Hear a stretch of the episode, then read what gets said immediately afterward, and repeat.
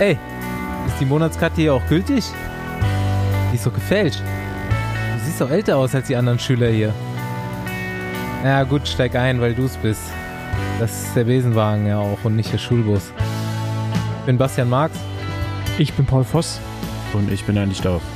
und die Jahreskarte hier wird spendiert von Rafa. Speziellen Rafa Custom. Nächste Runde Trainingrunde, gesponsert von Und bevor wir losgefahren sind, haben wir uns natürlich unsere Nährstoffversicherung reingezogen. Die Besenwagen-Crew setzt, wie der geneigte Hörer weiß, auf Athletic Greens. Keine Lust mehr, sich verschiedene Tabletten zu den Vitaminen und Mineralstoffen zu suchen, von denen du denkst, dass du sie brauchst? Mit Athletic Greens einfach morgens einen grünen Smoothie mit allem, was du an Vitaminen und Mineralstoffen brauchst. Du bekommst das Pulver in einer Keramikschale geliefert und die musst du im Kühlschrank lagern, weil da Probiotika drin sind. Jeden Morgen schüttelst du dir davon einen Löffel in kaltem Wasser an. Als erste Mahlzeit des Tages schmeckt der Smoothie nicht nur gut, sondern macht auch satt, enthält nur einen Gramm Zucker und liefert 75 essentielle Vitamine und Mineralstoffe. Und egal, ob du vegan, gluten- oder laktosefrei lebst, Athletic Greens funktioniert für dich. Du fährst damit deinen Energiehaushalt hoch, du schiebst deine Regeneration, deine Darmgesundheit und dein Immunsystem an. Und wenn du Lust hast, bekommst du es bequem monatlich zu dir nach Hause geliefert. Es geht einfach, schnell und es geht eben ohne 1000 Supplementpillen einzuwerfen. Die Formel ist nicht nur durch Andy, Paul und mich, sondern auch durch echte Athleten getestet. Also geh einfach auf athleticgreens.com slash Besenwagen und sicher dir das Paket mit einem Jahresvorrat an Vitamin D3 Öl und den kannst du auch direkt mit in den Smoothie rühren.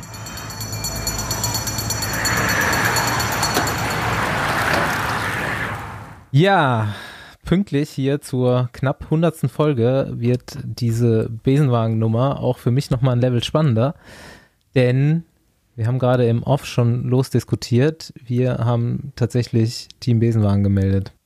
Das ist, keine, das ist keine Diskussion übrigens, sondern das ist einfach nur ein, ein Trizen, ein Ärgern, ein Provozieren von Staubis Seite mir gegenüber. Ja, unser Teamkapitän fühlt sich noch nicht ganz wohl, weil er seine äh, Edelhelfer noch nicht kennt. ja. Ähm, ja, laut Staufis Aussage haben wir 50% World Tour Anteil in diesem Team aus 14 Fahrern. So viele fallen mir jetzt nicht ein an ehemaligen deutschen Rennfahrern, die in der World Tour unterwegs waren, aber ähm, Doch, da gibt's einige. Und ja, erzähl mal auf. Ich würde gerne, dass du die erst am Start von, vom ersten Bundesliga-Rennen siehst. Ja, das wird aber nicht funktionieren, weil Das wird, das wird schwer werden, aber vielleicht kriegen wir da irgendwas gedreht, dass du das wirklich bis dahin nicht weißt. Das wird der hä- härteste, also ich glaube, so ein kalter Entzug ist nichts dagegen, wie durch was für Qualen. auf jeden Paul Fall, Fossi ist für sowas absolut nicht gemacht. Ja, genau. Äh, nervlich auf jeden Fall nicht. Muss ich mir gleich noch mal ein bisschen CBD-Öl reinpfeifen äh, zum Runterkommen, aber äh, Bisschen Alkohol macht eine ruhige Hand, haben wir doch letztens ja, gehört. Ich freue mich schon mit den beiden Dominiks zusammenzufahren. Ähm, also Dominik Klemm und Dominik Rolls. Das glaubst du jetzt ja Das sind alles Ja, das- Mutmaßungen. Genau, das schätze ich. Ähm, Dominik, gerne auch äh, gleiche Paar Socken und Schuhe. Ähm, genau, also freue ich mich. Dann vielleicht sogar noch mit Herr Knesi, macht sportlichen Leiter bestimmt, oder? Äh, Dirk Tenner macht Arzt. Also Staufi fährt eventuell auch nochmal, habe ich gehört. Jetzt hat er schon durchblicken lassen. Aber gerade rund um Düren, weil das ist dein Rennen. Können wir Ja, vielleicht kenn ich mich äh, aus. unsere Kenn ich jede Abkürzung. können wir vielleicht unsere BDR-Connections dazu nutzen, so mit Decknamen zu melden? Vorher, ja, ich habe auch schon überlegt, ob man so, gesch- so geschwärzte Startlisten oder sowas vorher für irgendwie in Umlauf bringen kann. Und man, man kann ja auch noch die Fahrer nachmelden. So, dann können wir die erst kurz vorher nachmelden. Geil. Das, Und nur die, das ist gut, das klingt gut. Nur die, den Teil der Mannschaft, den wir einfach hier dazugewürfelt haben. Also äh, wir haben ja auch aus unserem Hörerkreis einen Haufen Bewerbungen bekommen. Ja, Und äh, da haben wir einfach noch eine bunte Mischung dazugewürfelt zu der Uhrtour-Expertise, die da am Start stehen es wird. gibt entweder Ja, World Tour leider, oder gar keine leider geht der Ahnung Spaß gerade schon, und Blasen. leider geht der Spaß gerade schon ein bisschen weg, weil ich sowas eigentlich nicht mag. Aber gut. Magst keine Überraschung, ne? Nee, ich überlege schon, dem Team nicht beizutreten und einfach als Einzelstaller Das, zu fahren. das ist zu spät, das ist zu spät hier. wirst es lieben. Auch die anderen, auch die Konkurrenz wird's lieben. Ein Team, Teamwagen haben wir auch schon hinterherfahren, den Besenwagen. Du hast mir große Talente versprochen. Ja, da, aber nicht in welchem Bereich. Ja, Also, die können ja viele Talente mitbringen. Einer kann gut jonglieren, der andere, der andere ist gut im Poker. Einer hat auch wirklich Watt, weiß ich. Ja, ich freue mich auf jeden Fall auf das Projekt. So, ich habe das jetzt schon mehreren Leuten gesagt. Wir haben immer mal so Ideen, wilde Ideen, die auch erstmal super geil klingen, aber einer von uns vieren sagt dann immer so, ah ja, weiß nicht dies, das, dann müssen wir das machen, so. Mm. Und bei Nee, diesem ich möchte gerne Projekt, intervenieren. Stimmt. bei diesem Projekt, das ist zu spät. Ich- Das ist jetzt schon leider angerollt. Bei diesem Projekt einfach so, ah ja gut, lass machen, bam. Die Intervention wird hier auch einfach rausgeschnitten jetzt an der Stelle. Dann sage ich es jetzt nochmal, ich interveniere. Gut, dann gehen wir doch mal zu Themen außerhalb des Besenwagens, zu Leuten, die den Besenwagen nicht besteigen mussten. Wir hatten ja letzte Woche unsere NADA-Folge und haben so ein bisschen die allgemeinen Themen der Welt des Radsports außer Acht gelassen.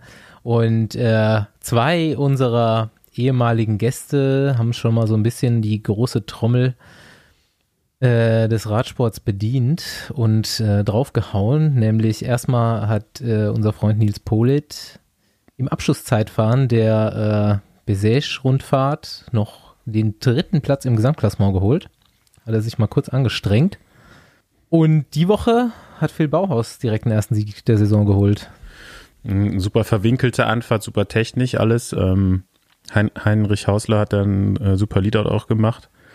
Und ähm, ja, er war eigentlich in der perfekten Position, hat so ein bisschen davon profitiert, dass äh, Ballerini, also ich meine, am Anfang der Saison, da nimmt die UCI das mit den Regeln ja eh nicht so ernst, ne? Bei dem Zeitfahren in Zeitfahren in Besech ziehen auch alle die Socken noch ein bisschen höher als erlaubt und äh, keiner sagt was. Und auch da ist im Ballerini einfach im Sprint so ein bisschen rübergefahren, was bei der Tour direkt eine Disqualifikation gegeben hätte. Da war es jetzt einfach so, ah ja, ist ja noch, ist ja noch, ist ja noch, Ist noch. Warm-up. Ähm, Ist ja noch nicht der der, hat Bohani April. so ein bisschen, Bo- Bohani so ein bisschen zugefahren.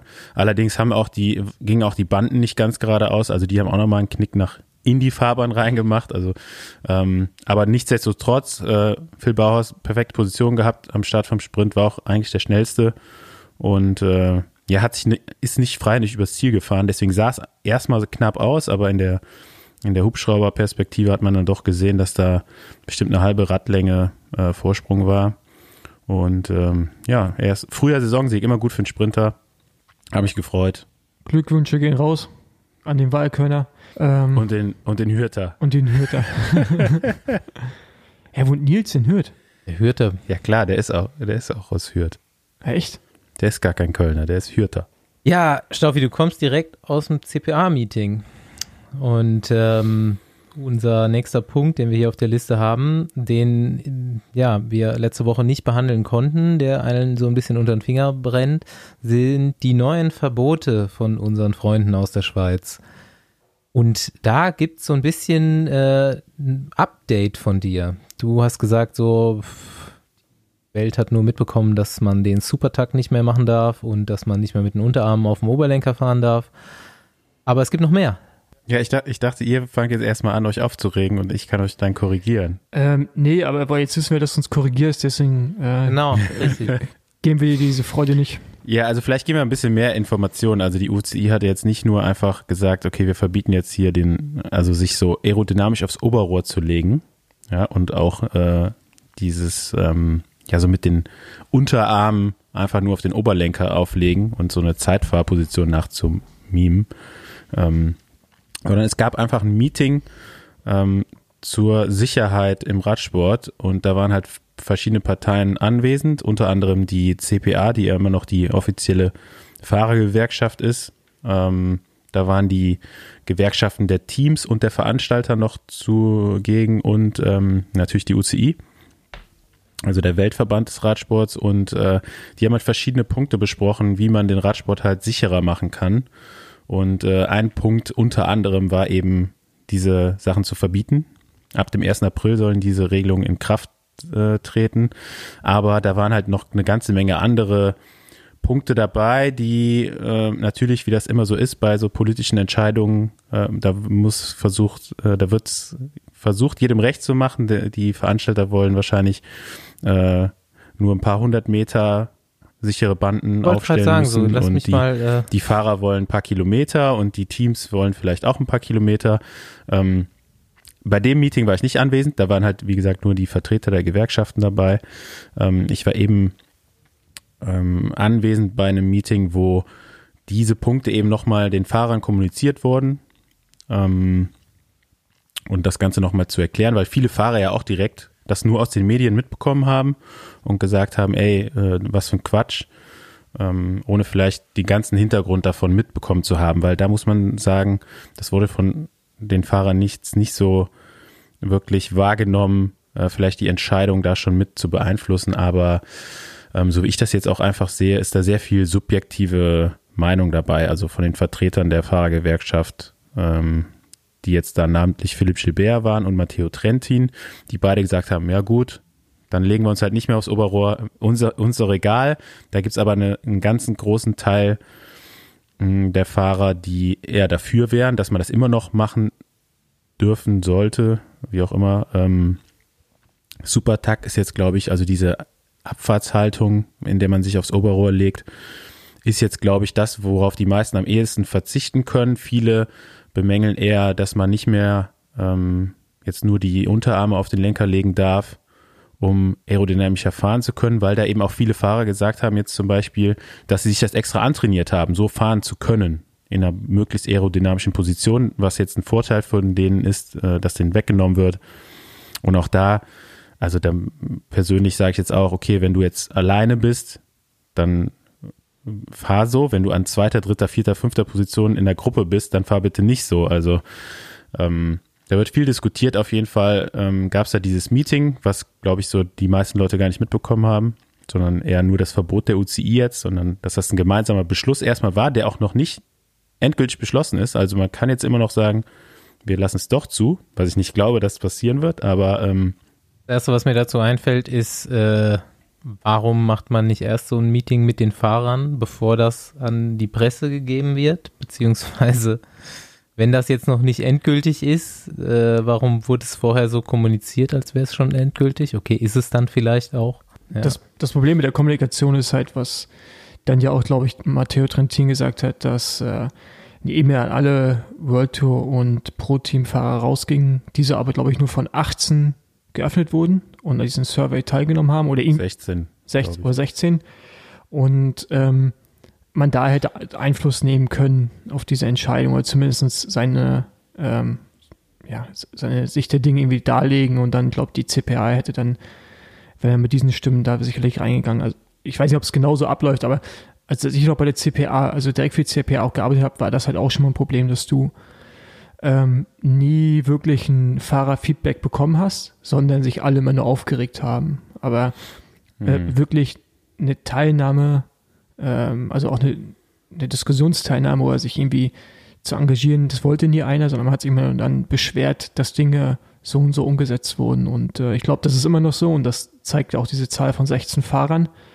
Ähm, und äh, ja, keine Ahnung, also ich glaube, äh, was da Matteo Trentin gesagt hat, ist schon richtig, dass halt man sich jetzt auch nicht anfangen muss, irgendwie zu beschweren, weil jeder die Möglichkeit hatte, da irgendwo zumindest einen kleinen Einfluss geltend zu machen und sich im Vorfeld dessen. Da muss man ja auch dazu sagen, dass die CPA nicht die Rückendeckung aller Fahrer hat. Es gibt eine zweite Fahrergewerkschaft, die noch nicht offiziell anerkannt ist, aber die eigentlich die CPA ablösen will. Also ähm, es gibt noch die Riders Union und ähm, die kritisieren halt die CPA und viele Fahrer äh, im, im, im Peloton sind auch nach wie vor gegen die CPA oder fühlen sich von denen nicht gerecht vertreten. Wenn du eine E-Mail von der CPA bekommst, dann wirst du wahrscheinlich, wenn du eher für die Riders Union bist, die auch nicht öffnen. Ja also, gut, aber 16 Fahrer von 800 ist halt dann doch schon sehr wenig. Ja, das ist halt so eine Grunduneinigkeit im Fahrerfeld erstmal jetzt. Ne? Wie werden wir vertreten oder von wem werden wir vertreten und in diesem Meeting dieser, dieser Interessensvertreter oder der vier Gewerkschaften wurde dann einfach dieser Punkt auf den Tisch gelegt, so hier von der UCI übrigens, ähm, lass uns das verbieten und dann wurde das diskutiert und ähm, die Organisatoren, die waren halt dafür, denen ist es ja egal, die, die Vertreter der Teams, die waren auch dafür, weil die gesagt haben, ja, je weniger Unfälle, desto besser für meine Fahrer oder für mein Geld so ungefähr, ne? weil das ist ja immer ähm, auch Geld, was für einen Teammanager da rumfährt und ähm, ja, die natürlich nicht gefragt worden sind oder beziehungsweise nur da gerade anwesend waren. ähm, die haben halt alle gesagt, ja, okay, Philipp Gilbert ist halt scheißegal, ob er sich aufs Oberrohr legt oder nicht, weil das ist für ihn jetzt nicht so wichtig wie vielleicht für irgendeinen jüngeren Fahrer, ähm, der damit eher aufgewachsen ist, so Radrennen zu fahren. Also diesen Supertakt, den, den hat Philipp Gilbert in seinen ersten Profijahren vielleicht noch gar nicht gemacht oder dieses, Ja. ich habe ihn auch noch nie gesehen, wie er so die Hände aufs, äh, auf den Oberlenker legt. Und dann sind das halt immer so drei persönliche Meinungen, die dann da irgendwie für die Fahrer sprechen, weil die Punkte halt vorher irgendwie nicht kommuniziert worden sind und irgendwie den Fahrern zur Wahl gestellt wurden. Da wurden keine Umfragen gemacht. Ja, etc. okay, gut. Das, das kann man jetzt irgendwie noch 10.000 Jahre ausführen, warum und wie. Ich frage mich halt nur, warum kommt die UCI zu diesem Punkt, dass die in ein Meeting reingehen und sagen, wir würden gerne Supertag verbieten und auf dem, äh, auf dem Oberarm ich legen. frag mich und, auch- Und, und es nicht, und, und es nicht andere Punkte gibt, äh, die vielleicht Gibt, Element. gibt es ja auch. Ja, ja, gibt's nein, aber- viele, Aber viele was Punkte. ist denn Ja, Staufi, passiert? aber Wo, welche. Unfälle sind wegen diesen zwei Dingen passiert? ja, okay, das ist ja auch immer, ist ja auch immer falsch, weil ist natürlich auch, äh, Das soll Vorsorge. demnächst übrigens alles getrackt werden. Also es sollen jetzt so ähm, Programme installiert werden, die quasi Unfälle protokollieren, wer war schuld, etc. pp. Und damit da sowas alles nachvollziehbar wird, um solche Regelungen halt in, in Zukunft auch begründbar äh, einzuführen. ja, nein, aber Ähm, du, also du musst, du musst auch auch. Ja, aber die, warum die UCI das sagt, ist, glaube ich, die will halt einfach so Radsport wie 1960 haben, so wo die meisten Leute, die bei der UCI arbeiten, Jetzt sagst du's jung endlich waren, mal. So. Die Endlich wollen ihre. Zeit zurückhaben. So, Mhm. weißt du? Nee, aber das ist So. doch, das ist doch einfach falsche Politik, die sie da fahren wollen. Du kannst ja nicht den Fahrern was wegnehmen, in dem Sinne zwei Sachen.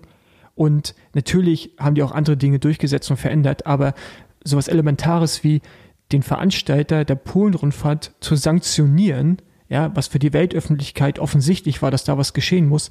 Jetzt, ich weiß, jetzt sagst du auch gleich, da wird irgendwas passieren, aber da passiert öffentlich nichts. Da gibt's keine Strafe, da gibt's keine Ja gut, Geldstrafe, okay, keine woran liegt das? Da- Das liegt jetzt natürlich daran, wer hat denn das so kommuniziert? Also die Überschriften der ganzen Ja, aber gibt's eine Strafe? für- gi- Gibt's eine Strafe? waren ja auch, ich weiß jetzt nicht, ob es explizit für äh, die Polen-Rundfahrt eine Strafe ausgesprochen wurde, aber ähm, es war die Rede davon, dass einige Veranstalter bis zu 50.000 Euro Strafe zahlen mussten im, in der vergangenen Saison.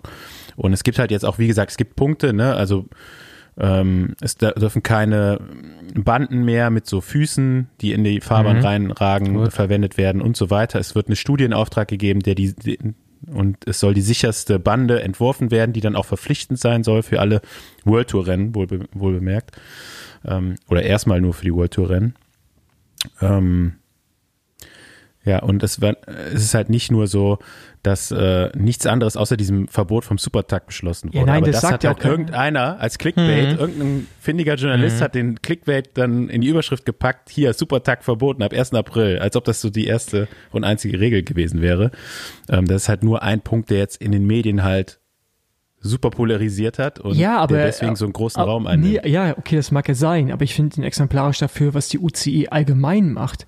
Weil das ist eine, die- diesen Supertag, Ja, natürlich. äh, diesen Supertag, Also, diesen ich mein, zu verbieten, nein, aber diesen Supertag zu verbieten, ist, verstehe ich nicht, weil als nächstes fangen die an, sich hinten wie, wie äh, Marco Pantani hinter die Sattelrohr zu hängen und das ist viel gefährlicher. Wenn du hinten mit, dem- mit dem Bauch hinterm Sattelrohr hängst und dann vielleicht irgendwann nicht mehr rechtzeitig hochkommst, das ganze Gewicht auf dem Hinterrad liegt. So sowas ist halt dann Es wieder kamen ja erlaubt. schon äh, die Drop-Post-Kommentare auch dazu. Ja, das fand ich geil. Also es ist, Das würde ich mir auch direkt mach, direkt, direkt ranschrauben. Also wie so beim Mountainbike, wo du so auf Knopfdruck quasi deine Sattelstütze runterfahren kannst und dann einfach auf dem Sattel auf dem Oberrohr liegst. Was wiederum besser wäre, weil bei den meisten Herstellern ist es sogar offiziell verboten, sich aufs Oberrohr zu setzen.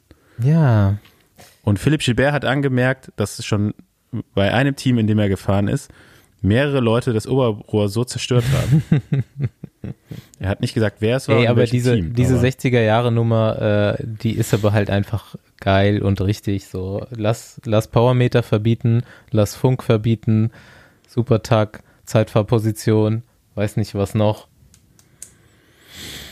Einfach. Ja, die sind schon ultra konservativ so, ne? Also, oder es entsteht zumindest so das Bild, dass sie dieses äh, Aber Ideal immer noch kurze haben Frage, und Stoffi. Äh, umsetzen wollen. hat äh, Kwiatkowski war jetzt ja auch in dem Meeting, ne? Hat er irgendwie gesagt, dass es aber, dass er nicht verstehen kann, dass äh, zum Beispiel Sportler mit gebrochenen Händen fahren können oder mit gebrochenen Knochen und da, die kein Sicherheitsrisiko richtig, darstellen. Ja. So, und das ist halt, ist ein mega guter Punkt, weil ich finde halt dies, diesen super Tag und das auf dem Ober, äh, auf dem, äh, auf dem Lenker liegen, das finde ich, keine Ahnung, der hätte ich als, ich jetzt persönlich, wenn ich durchgegangen okay, was ist Risiko, ja? Also, wo, wo, wo gehen wir den Fahren vielleicht mit Sicherheit? Was kann man machen? Ey, ganz ehrlich, das wäre irgendwann an 30. Position gekommen, wahrscheinlich, oder 20. Aber nicht, aber nicht so hoch im Ranking, dass du sagst, okay. Ja. Ja, also. Keine Ahnung, wer das, da, wer das vorgeschlagen hat. Vielleicht sollte man den mal raussuchen und äh, befragen. Äh, der hat sich wahrscheinlich jetzt schon irgendwo versteckt. D ähm, was auch gefährlich ist, einfach, dass diese äh, mit, den, halt mit den Gehirnerschütterungen, warte mal ganz kurz, mit den Gehirnerschütterungen, yeah. dass diese ganzen Protokolle nicht durchgezogen werden, dass es immer noch die Teams sind, die entscheiden müssen oder der Fahrer selbst, ob sie aus den Rennen rausgehen oder nicht, weil der Rennarzt bei den meisten Rennen immer noch nicht die Verantwortung übernimmt und sagt, wir nehmen dich raus. Ja, also sowas ist dann auch lebensgefährlich an irgendeinem Punkt. Und wir haben das letztes Jahr, ich glaube, bei zwei oder drei Fahrern auch im Fernsehen gesehen, wie die einfach wieder losgefahren sind, torkelnd. Also ich finde, das sind so elementare ja, also, dass Dinge. Die ganzen ja. Regeln von der UCI teilweise einfach nur willkürlich befolgt werden oder äh, bestraft werden, das haben wir jetzt eigentlich mittlerweile alle mitbekommen. Also diese ganze Sockendebatte, die ist so lächerlich. Also äh, dass überhaupt so ein Tool dafür gibt, äh, Sockenlänge im Verhältnis zum, zum Bein zu messen, ist schon einfach nur ein Witz. Und äh, es wird halt auch einfach nicht umgesetzt, was noch der größere Witz der ganzen Sache ist. Also du hast halt bei jedem Rennen irgendwo Leute, die äh, stehen am Start, dann halt mit runtergelassenen Socken und dann ziehen sie sich nach dem Start die Socken hoch und es sieht ja jeder im Fernsehen und jeder fragt sich nur, wer irgendwann mal was von dieser Regel gehört hat, warum darf der das jetzt? Das ist so, als ob du im Fußball einfach die Leute konsequent im Abseits stehen würden und einfach weiterspielen. Und keiner pfeift ab. Also es ist halt so total schwierig auch. Das war ein großer Punkt jetzt eben, den die Fahrer bemängelt haben, die in den Meetings mit der UCI jetzt waren, dass halt alles ultra lange dauert. Und dass dann wiederum solche Sachen so überstürzt umgesetzt werden. Also, dass sie einfach sagen, hey, komm, wir machen das. Und dann, äh, okay, anscheinend vier vier Parteien, die anwesend waren, haben alle da irgendwo einen Risikofaktor gesehen und das jetzt erstmal nicht abgelehnt. Ähm, ich muss sagen, persönlich, Supertag muss jeder irgendwie, ja, das gehört irgendwie zum Sport dazu. Jeder muss das Risiko mhm. für sich selbst einschätzen können. Ist halt einfach auch ein gefährlicher, gefährlicher Sport. Ist jetzt kein, weiß ich nicht, mit welchem Sportart, also ist schon ein Extremsport in der, in der Hinsicht, finde ich, Radsport. Also wenn man sich mal überlegt, man fährt mit ja, 100 km/h irgendwo mal einen Alpenpass runter. Mit äh, nur um 190 Gramm Helm. Gerade mal einem Styroporhelm ja. als Schutz. Das ist halt schon äh, per se gefährlich und da muss man jetzt nicht unbedingt groß mit der Vorbildsnummer kommen, ja. Ähm, diese, diese Sache so, dass manche Fahrer echt so in der, in, in der Gruppe dann den Lenker nicht so richtig festhalten das finde ich wiederum ja, in der Gruppe, würde meiner Meinung nach auch irgendwie. Also so hätte man die Regel meiner Meinung ist schon nach berechtigt, dass man das irgendwie mal angeht. Auch formulieren können. Anzugehen. So, wenn man Aber Paul hat recht, auf jeden Fall. Da sind so viele andere Sachen, die man noch äh, machen könnte. Aber das war jetzt auch das erste Mal, dass sich irgendwie die UCI überhaupt bereit erklärt hat, so ein, so ein Meeting zu machen und so mhm. quasi sich eine Meinung anzuhören, ohne das jetzt einfach immer selbst zu beschließen. Ich bin gespannt. Ja, das nächste Thema wollte ich tatsächlich sowieso angesprochen haben, einmal kurz, aber Paul hat es äh, gestern oder vorgestern auch dann nochmal von anderer Seite und diese Sada-Geschichte. Es sind mehrere Fahrer, zwei oder mehr, ich weiß gar nicht, von zwei wissen wir jetzt irgendwie persönlich, von der Sada, der Swift-Nada, äh, gesperrt worden. Wegen abweichender. Swift WADA, müsste man korrekt sagen. Ja, Swift. Oder ist das nur die deutsche? Ich weiß nicht, ehrlich gesagt. Ich glaube schon, dass das eine deutsche äh, Nummer glaub, ist, aber es sind auf jeden Fall nur deutsche Fahrer, oder, Paul? Äh, wo jetzt? Äh, wann das, hier, wir reden über Philipp Diegner, glaube ich, und Selma Trommer. Ja, das genau. sind auf jeden Fall zwei deutsche Fahrer, die gesperrt wurden. Ich weiß nicht, waren noch internationale Fahrer dabei? Das weiß ich nicht, aber der äh, Diegner, Diegner heißt er, ne? Ja. Ähm, der fährt ja auch für ein internationales Team, für Canyon. Mhm. Boah, wie heißen die? ZZZ, was weiß ich. Ziemlich äh, zügig. Äh, Canyon ziemlich genau, zügig. Genau. Und äh, genau, äh, ich weiß nicht, ob jetzt noch international Fahrer irgendwie auch betroffen waren.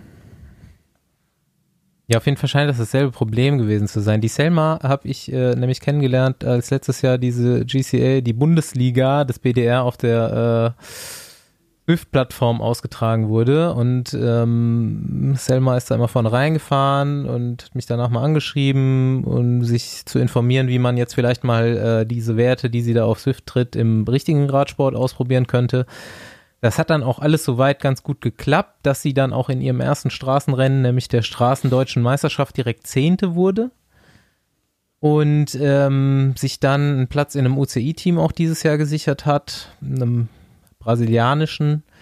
Naja, auf jeden Fall ähm, habe ich dann diese Nachricht auch irgendwann auf Cycling News gelesen, dass Selma Trommer gesperrt war und ich ähm, hatte dann erstmal gar keine gar keine Info dazu und das, das war irgendwie, habe ich mir auch gar nicht so richtig Gedanken gemacht, habe mir gedacht, was soll das jetzt hier und ähm, habe dann aber, dann wurde ich echt von mehreren Leuten gefragt, irgendwie so, äh, Leute aus der Szene, auch Leute vom BDR irgendwie haben mich angeschrieben, was denn da jetzt los sei und so. Und dann habe ich äh, auch mal länger mit ihr telefoniert. Ich will jetzt hier auch gar nicht so viel sagen, weil sie eigentlich auch beschlossen hat, erstmal gar nichts weiter dazu zu sagen. Auf jeden Fall scheint es was ich da von Dietner gelesen habe, ein bisschen so gleich zu sein. Ich meine, wir kennen uns leider alle zu wenig aus. In diesen richtigen Swift-Rennen, so Swift Pro Series, muss man Dual Recording machen. Das bedeutet, du musst zwei Powermeter-Files einschicken, nicht nur den von der Rolle, auf der du fährst, sondern eben auch nochmal von was anderem, dass die vergleichen können, trittst du die Werte auch wirklich. Und in diesen Dual Recordings müssen bei beiden, Selma Trommer und Philipp Diegner,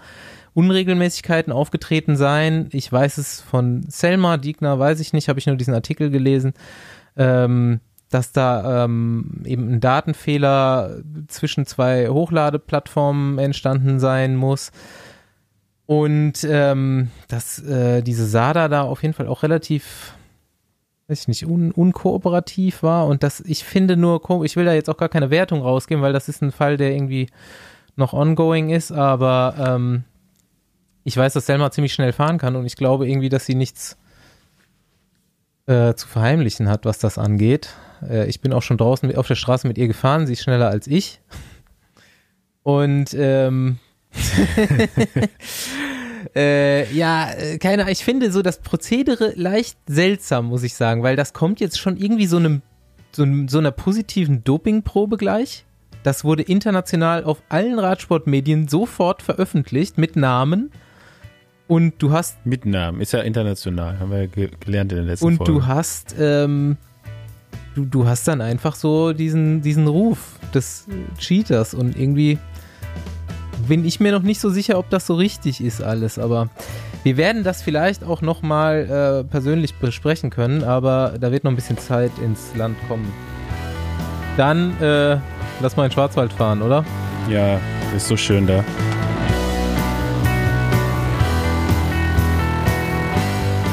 Alright, Besenwagen auch mal wieder unterwegs, virtuellerweise in Deutschland. Und zwar, ich muss das jetzt mal so ein bisschen, ich muss jetzt mal so ein bisschen weit ausholen, denn Rossi und Staufe, ihr wisst das nicht, denn ihr wart auf unserem kleinen Ausflug damals nicht dabei, aber Fabian, der unsichtbare Vierte des Besenwagens und ich haben schon mal diesen kleinen Ausflug vorgenommen.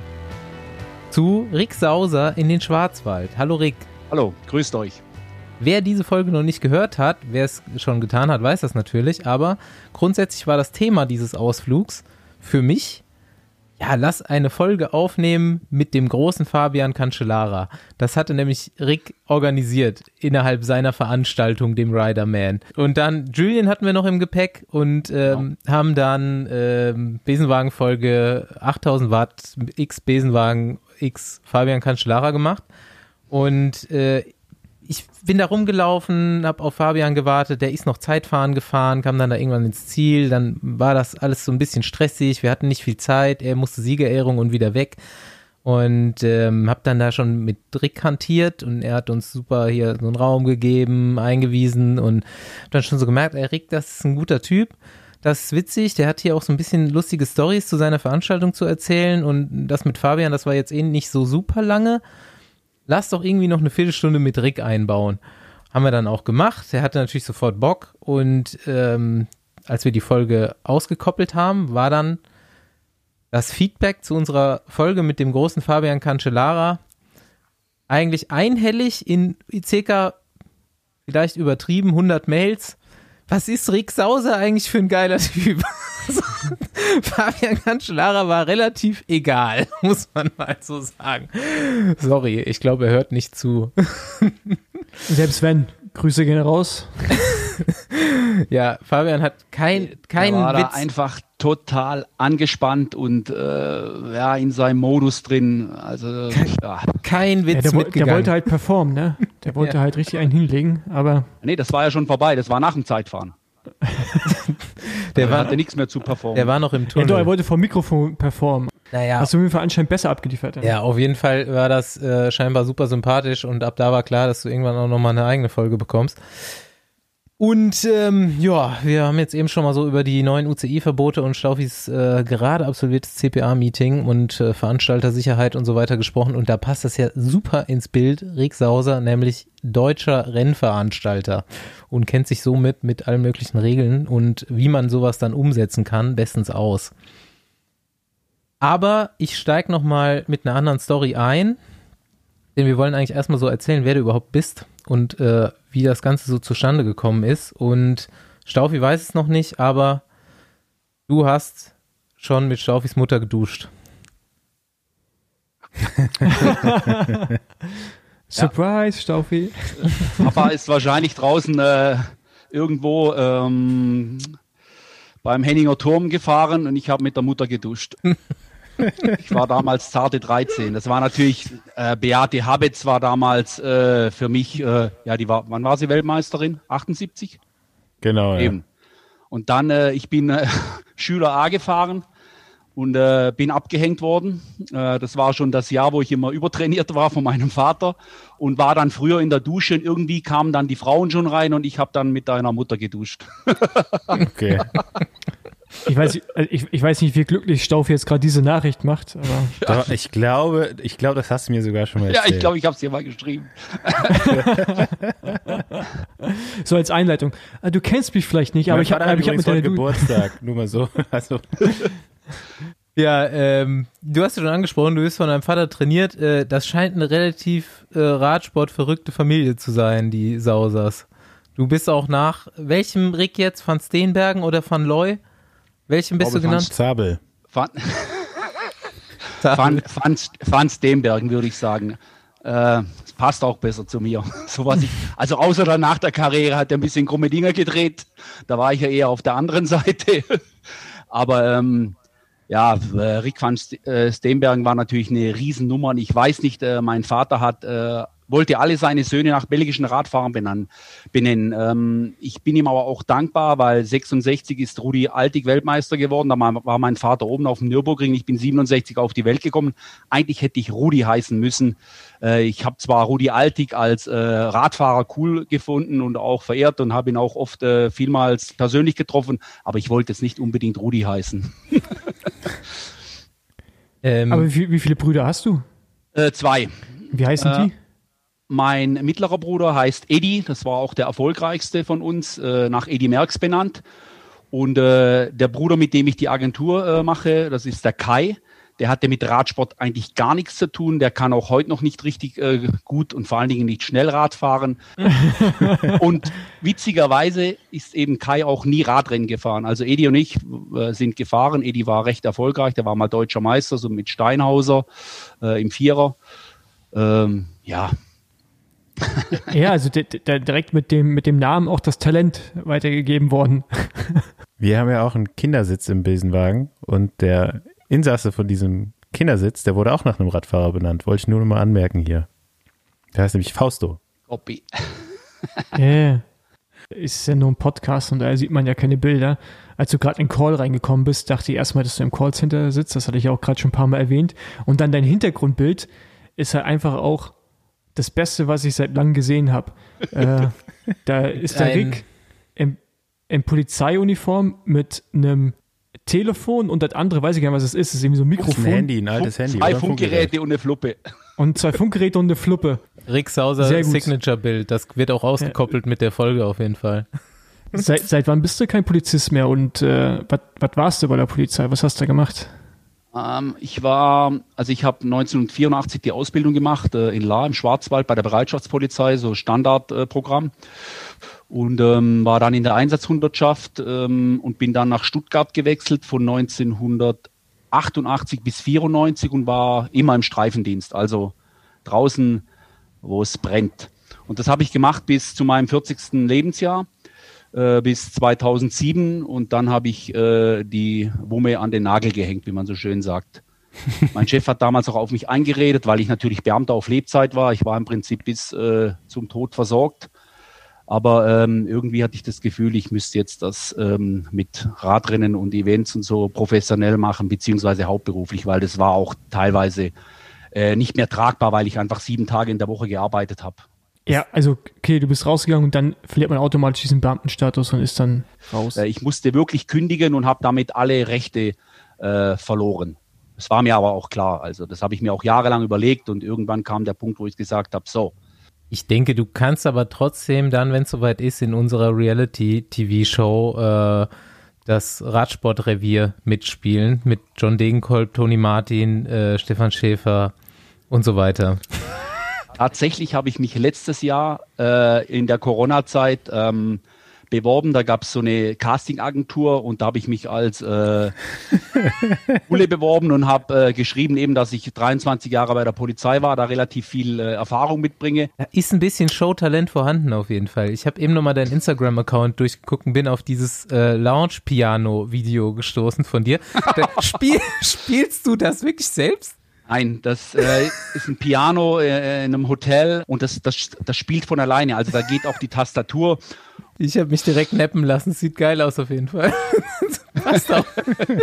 ah, ja, ja, gut, jetzt musst du natürlich erklären, äh, jetzt hast du bei der Polizei gekündigt, ähm, von wo oder wohin es ab da gegangen ist. Du hast dann schon gesagt, so du hast gedacht, du musst jetzt hier äh, schon Radrennen veranstalten.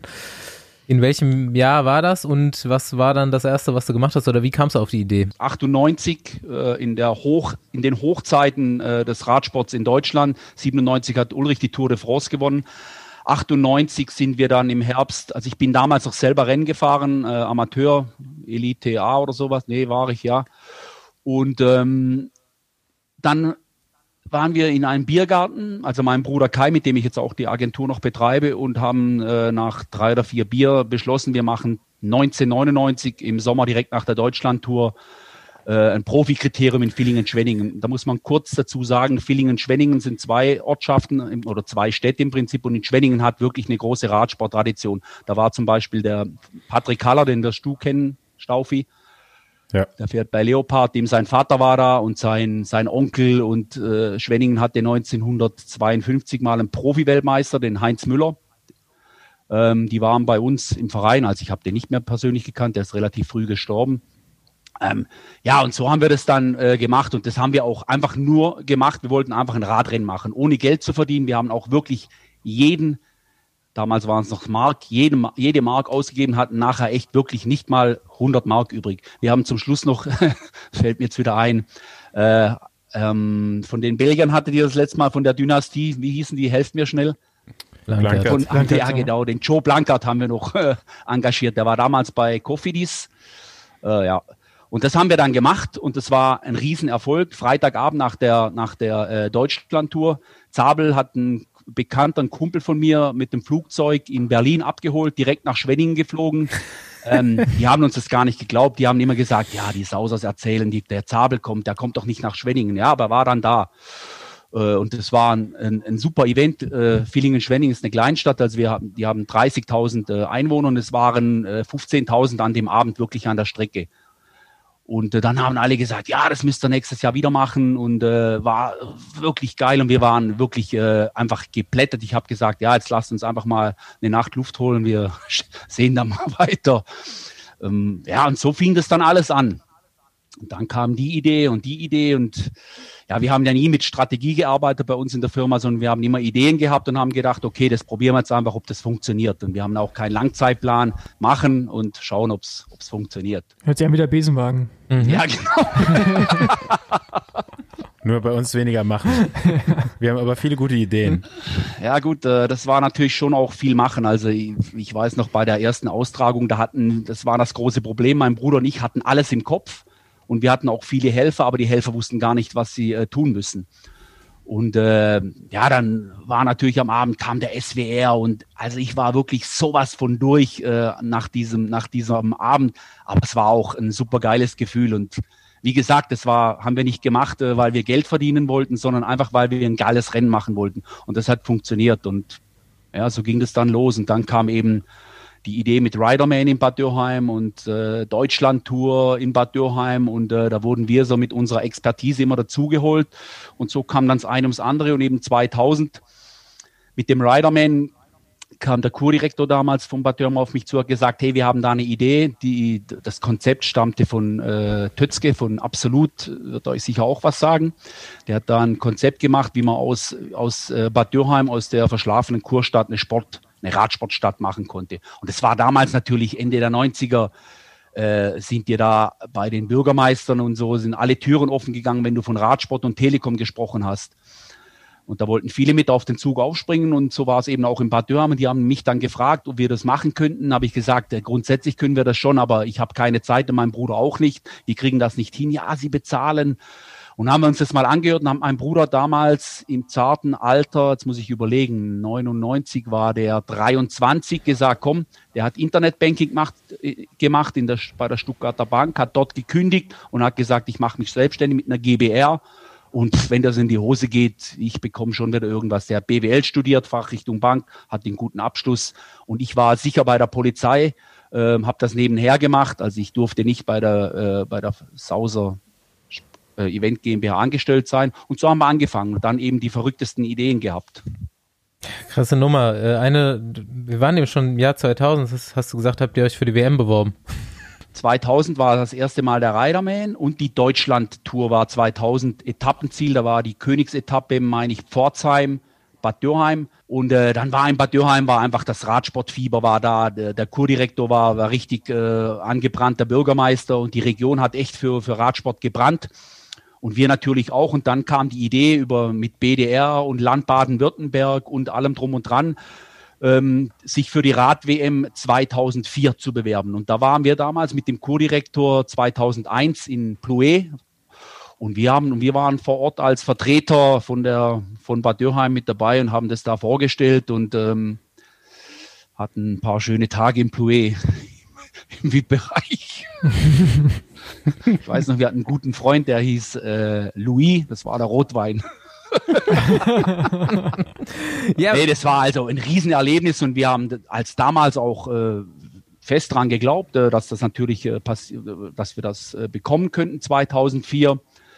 Ähm, ich meine, kurz danach, nachdem ihr da Employee wart, kam ja auch dieser Einbruch ne? Äh, im deutschen ja, Radsport. Das ging noch ein paar Jahre. Ja, okay. Ähm, wie lange ging es noch? So vier, fünf Jahre oder? Nee, vier Jahre zwei, noch. 2, 2, 6, nee, 2, 5 oder 2, 6 war das Geständnis von Ulrich? Nee, Geständnis hat er eh nie abgelegt, aber. Ja, nee, ja, war, nee aber, wo, sie ihn, wo sie ihn rausgeholt haben, kurz genau. vor der Tour. Ich weiß nicht mehr, war das. Puerto war, glaube ich, 2,6. War ja. 2,6. Ja, okay. Ja, nee, muss 2,6 gewesen sein, weil 2,5 war Ulrich noch beim GP Triberg Schwarzwald. Das war ein Profirennen, das wir zehn Jahre veranstaltet haben im, in Triberg, im Herzen des Schwarzwaldes. Und da war er 2,5 noch am Start. Das, also da muss es 2,6 gewesen sein. Okay, aber habt ihr das dann gemerkt? Krass, also hat es für euch auch Einbruch gegeben hinsichtlich Sponsoren, allem drum und dran? Ähm, also das sind auf einmal, vorher war ja ein riesen Zulauf, wie sie es anhört, und dass das danach eingebrochen ist und man eigentlich um jeden Sponsor kämpfen musste oder wart ihr relativ solide aufgestellt? Nee, das war eine Katastrophe. Also 2,5 eben wie gesagt, das war damals, da ist Ulrich das erste und letzte Rennen vor der Tour de France bei uns in Triberg gefahren. Da hat mir das Strohband angerufen, das weiß ich noch. Ich hatte Frühschicht bei der Polizei, bin schon fast im Bett gelegen und hat er mir angerufen hat gesagt, ähm, Herr Sauser, der Jan möchte in Triberg fahren. Ich bin fast, äh, ja, ich weiß nicht, ob man das jetzt nachvollziehen kann, aber das war einfach klar, wenn Ulrich nach Triberg kommt, das ist, das ist wie ein Sechser im Lotto. Ja, hat er damals und, äh, Startgeld bekommen? Entschuldigung. Ja, ja, hat er, aber ähm, das war damals wirklich, ähm, also ich weiß, was Ulrich damals bei den Kriteriums bekommen hat. Wir haben auch zwei das Eurobike Altstadtkriterium gemacht, äh, also mit, da waren wir mit dabei als Dienstleister und ich weiß, was da für Summen geflossen sind und das war wirklich ein, ein Bruchteil. Und er hat auch zu mir gesagt, damals hat er gesagt, es geht nicht ums Geld, er will nicht wegen Geld fahren, sondern will einfach das Rennen fahren. Weil es ist ein schweres Rennen, das möchte er einfach vor der Tour de France, war vier Wochen vor der Tour de France oder drei, ich weiß nicht mehr genau. Und das war ein abartiger Hype. Da waren acht TV-Stationen vor Ort ich glaube, 80 akkreditierte Journalisten. Der Bürgermeister hat es fast einschließlich uns natürlich ans Herz bekommen. Das war, kann man vielleicht heute so gar nicht mehr nachvollziehen, aber wenn man, wenn man mich ein bisschen kennt, das war, das war schon das Highlight. Dann war natürlich 2.6, ähm, ging es genau in die andere Richtung und das haben wir natürlich schon gespürt. Eben gerade mit dem Riderman äh, da hatten wir komplette Einbrüche, was ähm, die Teilnehmer anging. Das ging zurück. Also auch der Jedermannsport hat damals enorm gelitten, weil damals war der Jedermannsport noch so verknüpft äh, mit dem Profirennen. Wenn du ein Profirennen hattest, war oft ein Jedermannrennen mit dabei und das hat nur beides irgendwie zusammen funktioniert. Und nach 2.6 so nach und nach hat sich das entwickelt, dass der Jedermannsport im Prinzip sich parallel auch ohne den äh, Profiradsport entwickelt hat. Ist ja auch immer noch so oder? Ja, ja. Also es, es gibt viele im Jedermann-Bereich, würde ich jetzt mal sagen, die sich überhaupt kein Profirennen anschauen, die da überhaupt keinen Einblick haben, die da überhaupt kein äh, wissen, was da läuft oder wer da gerade Weltmeister ist oder wer die Tour de France gewonnen hat. Die finden einfach Radfahren geil, die finden Radrennenfahren geil. Wie, wie relevant findest du den Profisport als Veranstalter also in dem gut, Kontext? Äh, da wächst jetzt äh, absolut den falschen Mann. Ähm, ja. ja, das ist einfach so. Ich war letztes Jahr auf der Rad-WM, ich war auf insgesamt auf 18 Radweltmeisterschaften. Also da kannst du mich einfach nicht fragen, ob ich den Profisport für, wenn du mir morgen einen Sponsor bringst, mache ich sofort wieder ein Profiradrennen. Das war einfach schon immer. Darauf wollte ich auch schon eingehen. So äh, Sauser Event Managements komplette WM-Hooligan-Firma, ne? Da gibt's, wann, wann ging das los oder wann habt ihr das irgendwie privat gestartet? Äh, ich habe das in Innsbruck mitbekommen. Wart ihr auch in Yorkshire eigentlich? Nee, ich weiß nicht mehr genau, weshalb ne? ich. Sonst hätten wir uns da gesehen. Ja, genau, das weiß ich. Ihr wart da oben und ich habe auch überlegt, aber das wäre eine kleine, klar, nach Yorkshire Übersee ist schon wieder, oder über den Teich drüber ist schon wieder ein bisschen schwieriger. Da kannst du nicht mit 60 Mann rüberfahren. Und äh, im Nachhinein war ich dann auch froh, dass ich nicht oben war, äh, als ich das. Auch die Bengalos über die Grenze zu schmuggeln, schwierig gewesen. Nee, mit Bengalos habe ich definitiv nichts am Hut. Nee, aber wir hatten uns schon in der Schweiz verabredet eigentlich, in Eigle. Ja. Ja, gut, und das ist, hat ja nicht stattgefunden und äh, ihr habt dann gekniffen und ich bin äh, quasi fast alleine äh, äh nach Imola gefahren. Ja, stimmt. Du warst in Imola auch. Ja, äh, ich habe ja, da meine Radsport, meine Radsportseele äh, getröstet letztes Jahr. Also es war ja. eben und äh, Rad-WM erste Mal war bei mir 1975. Wer war von euch schon auf der Welt? Keiner. Niemand. Ich, in ich Ivoire, weiß ich noch, hat es den ganzen Tag gepisst. Henny Kuiper hat gewonnen. Ich war Eddie Merckx-Fan. Und dann ging es so 76 Ostuni mit dem Auto am Donnerstagabend losgefahren, 1800 Kilometer eine Strecke, Sonntagabend wieder zurück mit meinem Vater und noch zwei Bekannten. Und das war, aber das war damals einfach, das konnte, äh, ich, ich habe in der Schule frei bekommen und meine ganzen äh, Klassenkameraden, die kamen alle weg. Ich komme aus so einem kleinen äh, Dorf und die, die wussten nicht mal, wo, wo, äh, wo. ich habe das erste Mal dat, dort das Meer gesehen. 1976 äh, und es war schon ein Wahnsinnserlebnis und so. Also Radweltmeisterschaften haben mich schon immer fasziniert, auch natürlich mit dem Hintergrund, weil bei einer WM äh, ja, bis vor, vor, einigen Jahren ist man immer auf Rundkursen gefahren und du siehst einfach nie so viel wie bei einer WM auf einem Rundkurs das war einfach immer geil. Wie viele Veranstaltungen machst du eigentlich und vor allem welche? Ich weiß ja, dass du den Rothaus Bike Giro machst, weil den fahre ich ja auch mit. Mountainbike Etappenrennen. Ja. Ja. ähm, genau, was, was machst du noch? Also wir machen auch, ähm, also natürlich unser, unser, unsere Expertise, unser Hauptaugenmerk liegt einfach im Radsport, sei es auf der Straße oder äh, im Gelände, also Mountainbike und da eher im Marathonbereich. Aber wir machen eben auch so eine, Rock'n'Roll City Jamboree seit einigen Jahren in Bad Dürheim. Das ist so ein, ein Musikevent in, äh, in sieben Lokalen, wo, wo Livebands spielen. Das sind äh, irgendwie so zweieinhalb, dreitausend äh, Besucher kommen da jedes Jahr. Gibt es natürlich dieses Jahr auch nicht und hat es letztes Jahr auch nicht gegeben. Dann äh, sind wir Dienstleister bei der Musiknacht äh, in Donaueschingen beim Herbstfest. Das ist auch eben so eine Herbstveranstaltung, so ein Kirmes, wie man sich das vorstellen kann. Dann machen wir auch Firmen-Events, äh, natürlich derzeit auch keine. Dann äh, machen wir in der Schweiz den Zürich-Marathon, der letztes Jahr auch nicht stattgefunden hat. Dieses Jahr befürchte ich, dass er auch nicht stattfindet, weil ich kann mir nicht vorstellen, dass ähm, im äh, April irgendwie so 7, 8, 9.000 äh, Läufer durch die Innenstadt von Zürich rennen können. Das ist einfach utopisch akt aktuell. Den Argau Halbmarathon. Dann haben wir zwei Stadtläufe für unsere äh, Hausbank, für die Volksbank hier. Und dann unsere eigene, Veran unsere eigene Veranstaltung, den Engadin Bike Giro. Ähm, drei Etappenrennen für Hobbyfahrer und ähm, für Profis im Engadin in der Schweiz dann eben den Rothaus Bike Giro Hochschwarzwald. Dann machen wir für in der Schweiz noch solche, das sind so Hindernisläufe, Spartakus ran nennt sich das. Ja, aber nichts Kantsche? nichts mit, mit Fabian Kanschelare zu tun. nee, nee, nee, hat nichts. Aber ist im Prinzip einer ist äh, direkt bei ihm fast zu Hause. dann äh, hatten wir bis 2019, eigentlich noch bis letztes Jahr, eine, eine, eine Challenge-Veranstaltung, den Triathlon in Heilbronn den es leider nicht mehr gibt. Äh, mit dem mussten wir auch letztes Jahr im November äh, in die Insolvenz äh, aufgrund der Pandemie. Ja, wir haben vor ein paar Wochen telefoniert hier zu der Folge, wann wir sie machen und so weiter und äh, über was wir quatschen. Und da warst du echt niedergeschlagen, so ein bisschen. Das hat man dir angemerkt. So, der, so ein fröhlicher Typ, wie du sonst bist, da diese Eventmanager in dieser Zeit zu sein, ist auf jeden Fall, da kann man sich bessere Sachen ausdenken. Okay, wenn jetzt einer einen Job hat und äh, verdient jeden Monat sein Geld, also ich, ich habe noch viele eben von meiner früher Tätigkeit mit einigen Polizisten oder Polizeibeamten Kontakt, die sagen auch, ja klar, das ist alles schlimm, ich kann jetzt am Abend nirgends hin, aber die haben einfach keine finanziellen Sorgen. Die wissen genau, ihr Gehalt, äh, ihr Gehalt kommt am ersten wieder. Und das ist natürlich bei uns äh, nicht gegeben. Das ist ganz anders. Wir, wir, wir, wir kämpfen im Prinzip seit Monaten äh, mit dieser Pandemie und du weißt eben nicht, wo es hingeht. Äh, und das ist natürlich unheimlich nervenaufreibend. Ich würde mal sagen, ich bin äh, relativ stabil, was die Psyche angeht und bin auch keiner, der so schnell den Sand, äh, den, den Sand in den Kopf steckt, den Kopf in den Sand steckt. Aber ich habe auch bei mir wirklich bemerkt, wie, wie mich das belastet und wie, wie ich darunter leide und mit niemand treffen kann. Und äh, ich bin jetzt einfach keiner, der gern abends um 7 Uhr immer jeden Abend alleine zu Hause sitzt mit der Frau. Das ist zwar auch schön, aber die sehe ich den ganzen Tag.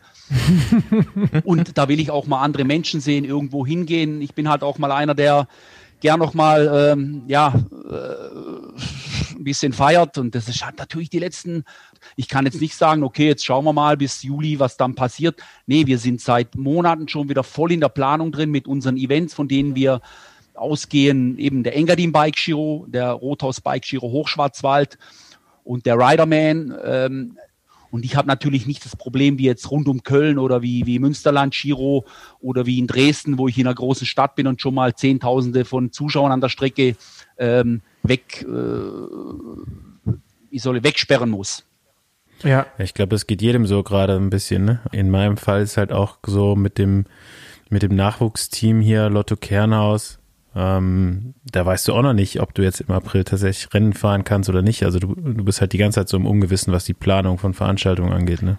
Und dann als Veranstalter ist, glaube ich, noch mal ein bisschen stressiger als jetzt für uns. Ja, aber im Prinzip ist eine ähnliche Situation, weil du musst ja auch trainieren und kannst nicht sagen, okay, jetzt äh, legen wir uns mal hin bis äh, Mai und dann warten wir mal und dann geht's dann am 1. Juni los und du hast äh, nichts drauf. So ist im Prinzip bei uns auch. Und bei uns hängt einfach auch wirklich finanziell ist einfach äh, Druck. Wir haben im letzten Jahr, kann man offen drüber reden, wir haben äh, diese Corona-Soforthilfe bekommen. Das ging auch relativ schnell und unkompliziert, so wie das versprochen wurde. Dann haben wir, das war ein, ein spezielles Programm vom Land Baden-Württemberg und da konnten, da haben wir 40 Prozent von, der, von den Tilgungsraten äh, vom Staat zurückbekommen. Das hat uns natürlich unheimlich geholfen und jetzt äh, gerade heute, deshalb bin ich vielleicht auch so gut drauf, haben wir noch die Corona-Hilfe 2, äh, also die Hilfen für November und Dezember. Das hat sich jetzt auch ewig hingezogen bekommen. Und mein Bruder hat bestimmt, der hat jetzt schon seit äh, April kein Gehalt mehr als Geschäftsführer, der arbeitet im Prinzip voll mit, wie ich auch.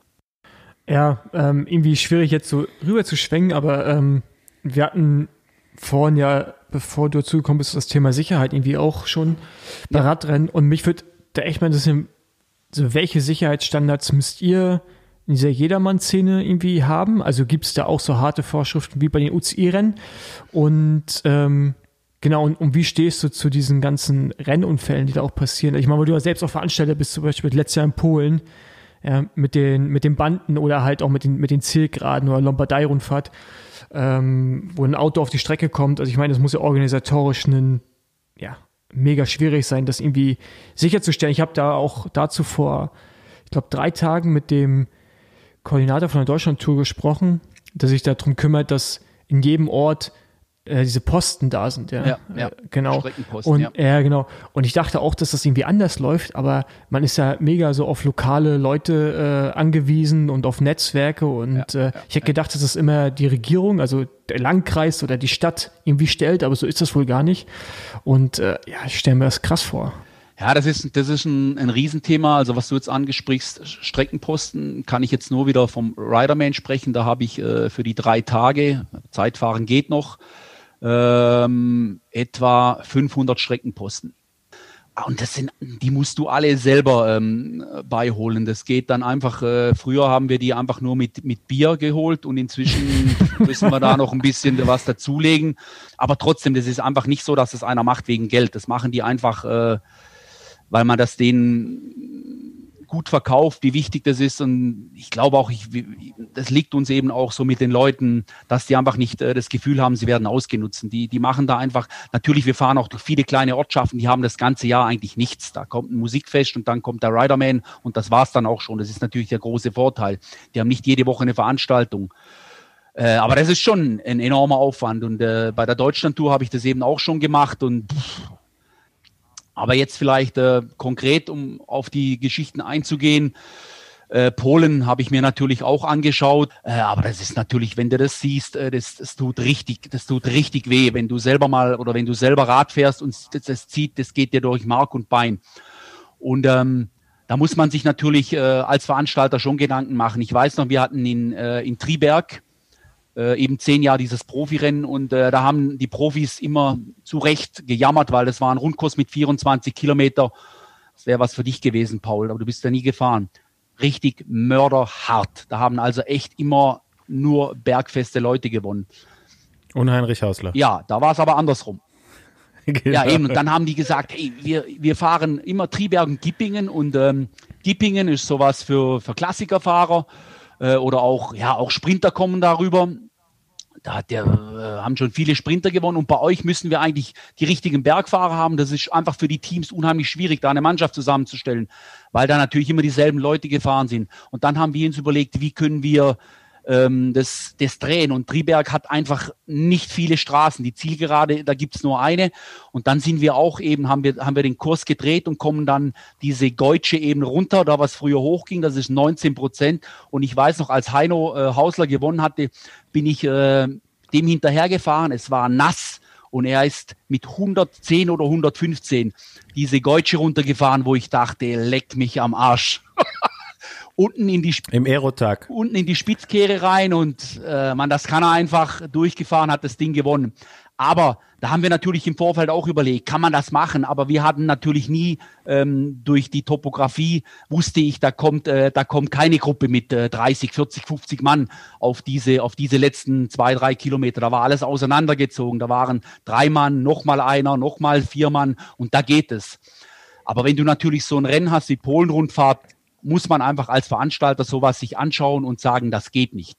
Und wenn es der Veranstalter nicht macht, äh, muss der Kommissär das Ding anschauen und sagen, so, ihr müsst da was anderes machen. Das geht so nicht. Jetzt werden sie wahrscheinlich ab 2021 das sicher anders machen, hundertprozentig. Aber es muss eben zuerst sowas passieren, äh, bevor es dann richtig rumpelt. Und da ist natürlich auch die Krux, dass natürlich die UCI auch ein bisschen abhängig ist, muss man ja auch sehen. Die kommen natürlich zu mir, hätte ich genauso, wenn, wenn die UCI zu mir kommt und ich Rennen organisieren, die fangen da an, ja, das geht nicht und hier nicht und da nicht. Und da würde ich denen auch sagen, hey, seid einfach froh, dass ich ein Radrennen mache. Und das ist nämlich das Problem, dass die UCI im Prinzip froh ist oder auch der BDR, wenn jemand ein Rennen macht und äh, In dem Fall jetzt BDR. Ich glaube, mit der UCI hast du ja gar nichts zu tun, oder? bei dem Mountainbike-Rennen doch. Okay. Ja. Ähm, checkt die UCI die Strecke? Wollen die Streckenpläne sehen und segnen die das ab oder vertrauen die dir da einfach? Auch beim BDR, ne, genauso. Also wenn du jetzt diesen, äh, ähm, die Riderman machst, ähm, das ist ja eine Jedermann-Veranstaltung, die ja vom BDR irgendwie auch so. Ja, wir fahren, wir fahren im Prinzip auch nach BDR-Reglement. Also wir Genau, sind äh, ja. auch an das gebunden. Genau, guckt sich ja vom BDR irgendjemand die Strecke an oder ist denen das eigentlich egal, weil. Also vom BDR nicht, aber wir haben den, den äh, Alexander Donicke, den Ake Donicke, der ist von diesen ganzen Jedermann-Rennen, das ist ja der German Cycling Cup und da ist er so der technische Direktor. Der ist bei jedem Rennen vor Ort, schaut sich das an, der will auch im Vorfeld ähm, die, die, äh, die Streckenplanungen haben, aber der kennt natürlich nicht die Strecken. Wenn ich dem was schicke, geht der davon aus, bei mir weiß es auch, dass das äh, in Ordnung ist. Ja, da will die äh, UCI jetzt mittelfristig so, ein, so eine Software entwickeln, die so die Strecken analysiert, also quasi so per GPS-Files ähm, sich dann das anguckt und fordert dann demnächst auch von den World Tour Rennen, zumindest ähm, von den Veranstaltern halt Fotos, Videos von den Zielankünften und so weiter, um sowas halt im Vorfeld irgendwelche Gefahrenpunkte auszuschließen, weil ist ja jetzt nicht immer so, dass der Rennveranstalter auch selber mal Rennen gefahren Ja. ist und das so einschätzen kann. Ne? Also ist ja auch oft das Problem einfach, dass sie denken sich, okay, jetzt hier vom Rathaus oder vor der anderen Sehenswürdigkeiten der Stadt ist jetzt eine schöne Kulisse, da machen wir jetzt mal ein Ziel und dass da vorher sieben Kreisverkehre kommen auf 3000 Meter, das sehen die halt nicht als Problem, weil sie halt selber nie Rennen gefahren sind. Das ist halt jetzt ne, bei dir eben, ähm, dass du selber mal Rennen gefahren bist, du siehst das halt ganz anders als Veranstalter, als jetzt ein, ein Veranstalter, der nie Rennen gefahren Ja, ist. das stimmt. Ich bin zwar nie Profirennen gefahren, aber trotzdem, auch wenn du Amateurrennen gefahren bist, weißt du einfach, ja, wo die Gefahren liegen. Ja gut, aber ist ja die Krux ein bisschen daran, dass man, ich will jetzt die Veranstalter gar nicht in Schutz nehmen, aber dass du als Veranstalter erstmal fast machen kannst, was du willst, wenn man nicht richtig hinschaut, aber dann im Nachhinein, wenn was passiert, bist du ja, bist du angearscht. Ja? Und, die, Ja. und die UCI steht eigentlich in keiner Verantwortung, obwohl die UCI ja eigentlich hätte diesen Kurs abnehmen müssen. Ja, und das verstehe ich halt nicht. Ich meine, das ist jetzt irgendwie auf einem, auf einem ganz kleinen Level nicht mehr zu 100% funktioniert, aber es gerade bei den größeren Rennen, äh, ja, keine Ahnung, also da, da muss es einfach gegeben sein. Und die Software von Nuderedos-Stoff, ich glaube, das ist eine holländische oder eine belgische Universität, die das letztes Jahr schon entwickelt hat oder am entwickeln ist und äh, genau die wollen irgendwie so Parameter, wie, wie du gerade schon sagst, so sieben Kreisverkehre ist zu viel, äh, geht nicht. Irgendwie sowas, äh, darum geht das, glaube ich. Und äh, bin ich mal gespannt, äh, was da in Zukunft passiert. Ja. Also ich weiß es von der Tour de Suisse zum Beispiel, da war die letzten Jahre, also da musste man immer die letzten drei Kilometer, äh, musste man per Video an die UCI schicken. Also ich weiß nicht, ist das nur bei den World Tour Rennen? Aber ich glaube jetzt auch nicht, dass da einer das anschaut und sagt, äh, das geht nicht und so. Da gehen die einfach davon aus. Also jetzt bei der UCI, äh, bei der, bei der Tour de Suisse war das der David Losli, ehemaliger Profi. Wenn der das äh, abnickt, dann wird das passen. Also ich glaube nicht, dass die da intervenieren und sagen, hey, das geht aber nicht, da habt ihr ja diese Ecke drin. Äh, Gut. Ja, ich glaube, das wird jetzt halt sehr viel kritischer gesehen in Zukunft und ähm, ja, einfach der, der Druck, der öffentliche Druck, der, der äh, entstanden ist jetzt so wahrscheinlich auch durch den Unfall, der in Polen passiert ist, ähm, ist halt so groß gewachsen, dass die UCI da auch nachgibt. Ne? Also ähm, das ist, glaube ich, schon so ein, so, ein, so ein Weg, wie man auf so einen Verband auch tatsächlich Druck ausüben kann, ist halt, wenn sich viele Leute eben über Social Media oder sonst was da beschweren, weil wenn das jetzt nur so unter den Fahrern die ganze Zeit äh, kritisiert worden wäre, dann äh, wäre es, glaube ich, gar nicht so äh, zur Debatte geworden. ja. Ähm, aber so hat die ganze Welt letztendlich darüber geredet. Ähm, ja, gut. Und selbst wenn du, dachte ich mir gerade, die letzten 3000 Meter einreichen musst, kommt halt dann auch noch nicht raus, ähm, dass du die falschen Banden verwendet hast, was dann in Polen wirklich das Problem war. Ne? Klar geht's da auch bergab und es ist zu schnell, aber wäre ja trotzdem glimpflicher ausgegangen, wenn die Banden stehen geblieben wären. Ich glaube, die letzten drei Kilometer hat tatsächlich nur die Tour de France. Also, glaube ich, hat kein anderes Rennen. Ich meine, ich finde das heute immer noch absurd, dass zum Beispiel bei der Flandern-Rundfahrt, äh, wenn du runterfährst zum, äh, zum Quaremont wieder auf der Hauptstraße, ähm, dass, dass die Zuschauer halt wirklich im, ist ja so ein, so ein platten Highway, ne? also Plattenstraßen, Ja, ja. aber vierspurig und die Zuschauer stehen ja wirklich auf, Plus der Radweg ist auch ja, genau. Die stehen ja wirklich auf der Straße und es ist so breit, dass du einfach so 100 Fahrer hast und vorne eine Reihe von so 20 nebeneinander. Das ist so absurd gefährlich. Als ich das erste Mal runtergefahren bin, dachte ich, das kann doch nicht wahr sein, dass das hier gerade Realität ist, was hier vor ihm passiert. Und du fährst 80 km/h auf einer Plattenstraße, die in sehr schlechtem Zustand ist.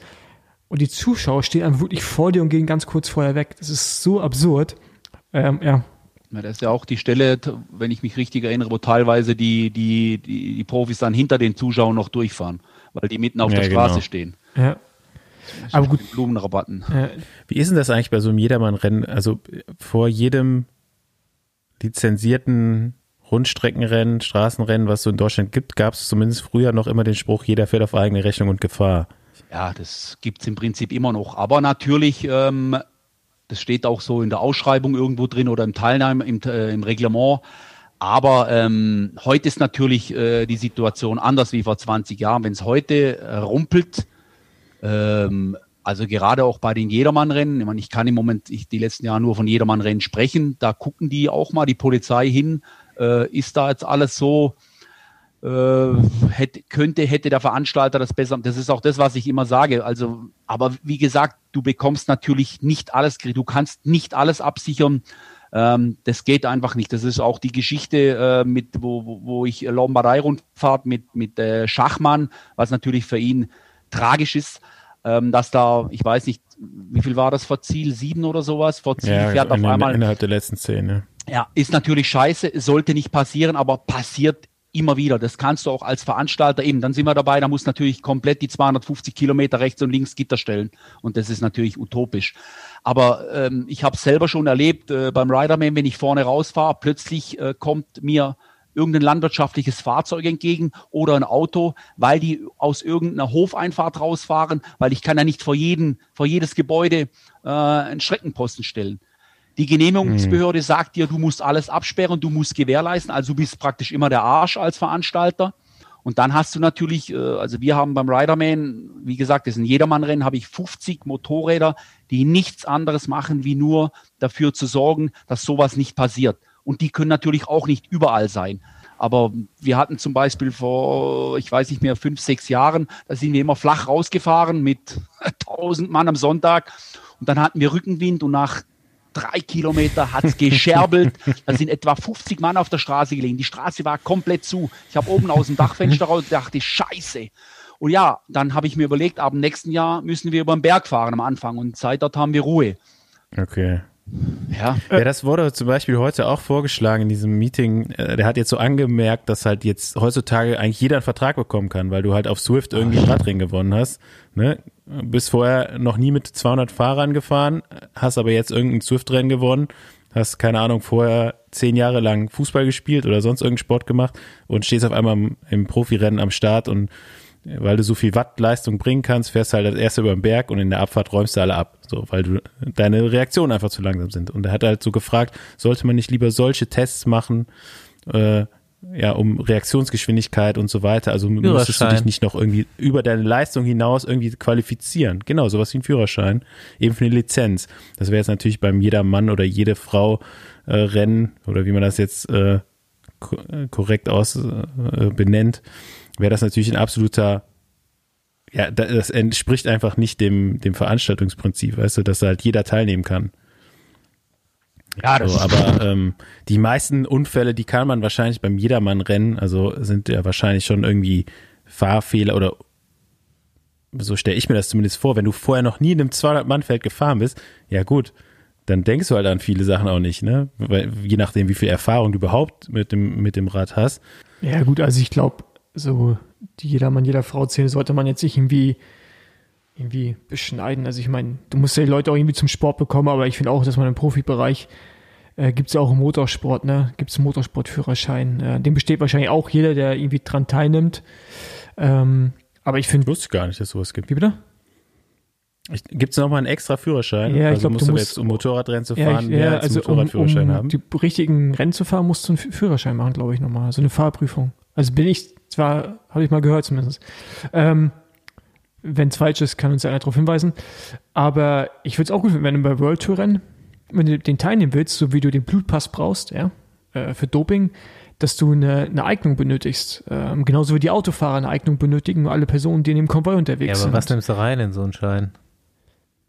ja, weiß ich nicht, muss man sich Ja, noch Reaktionsgeschwindigkeit. muss man sich aber Beispiel. befassen, aber so, so Wäre ja schon mal was. also so Regeln halt auch, ne? Also du kannst ja so wie der Tag, Supertag ist nicht mehr erlaubt, Arme nicht auf Oberrohr. Also- Also Theoretische Ja. Prüfung. und dann genau halt so Reaktionstests. Also ich finde schon, dass man da was machen kann. Theoretische Prüfung wäre natürlich schwierig dann.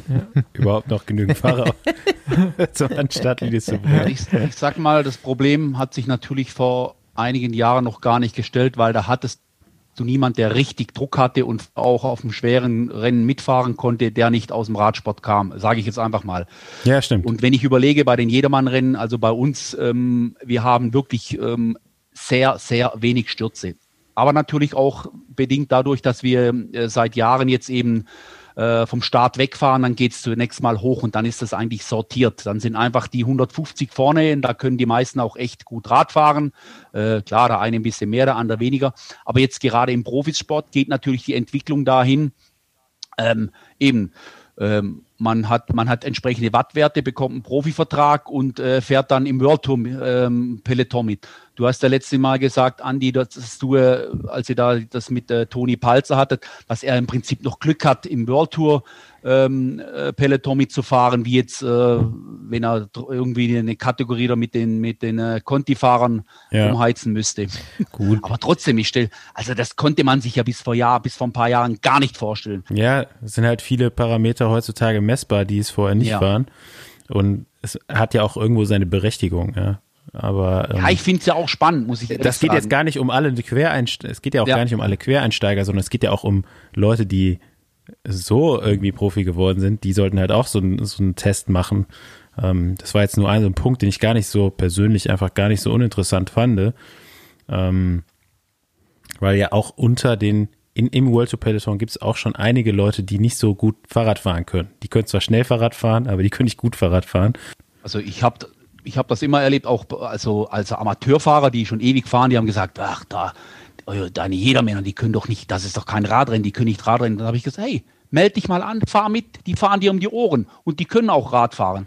Also das hat sich einfach in den letzten Jahren entwickelt. Das, ist- also ich kann da jetzt wir haben natürlich beim Riderman äh, unter den ersten 300, 400 äh, sind da kein, ist da keiner dabei, der im Jahr 2000 äh, Kilometer Rad fährt, außer er war, ist ein Ex-Profi, aber die, die findest du dann bei uns nicht. Das ist jetzt vielleicht in Hamburg ein größeres Problem, ähm, wo wirklich äh, jeder mal kurz auf sein Rad steigt und da mitfährt und da scheppert es auch ordentlich. Aber die Probleme haben wir jetzt bei uns nicht, weil wir eben ein anderes Rennen sind, auch vom Profil her.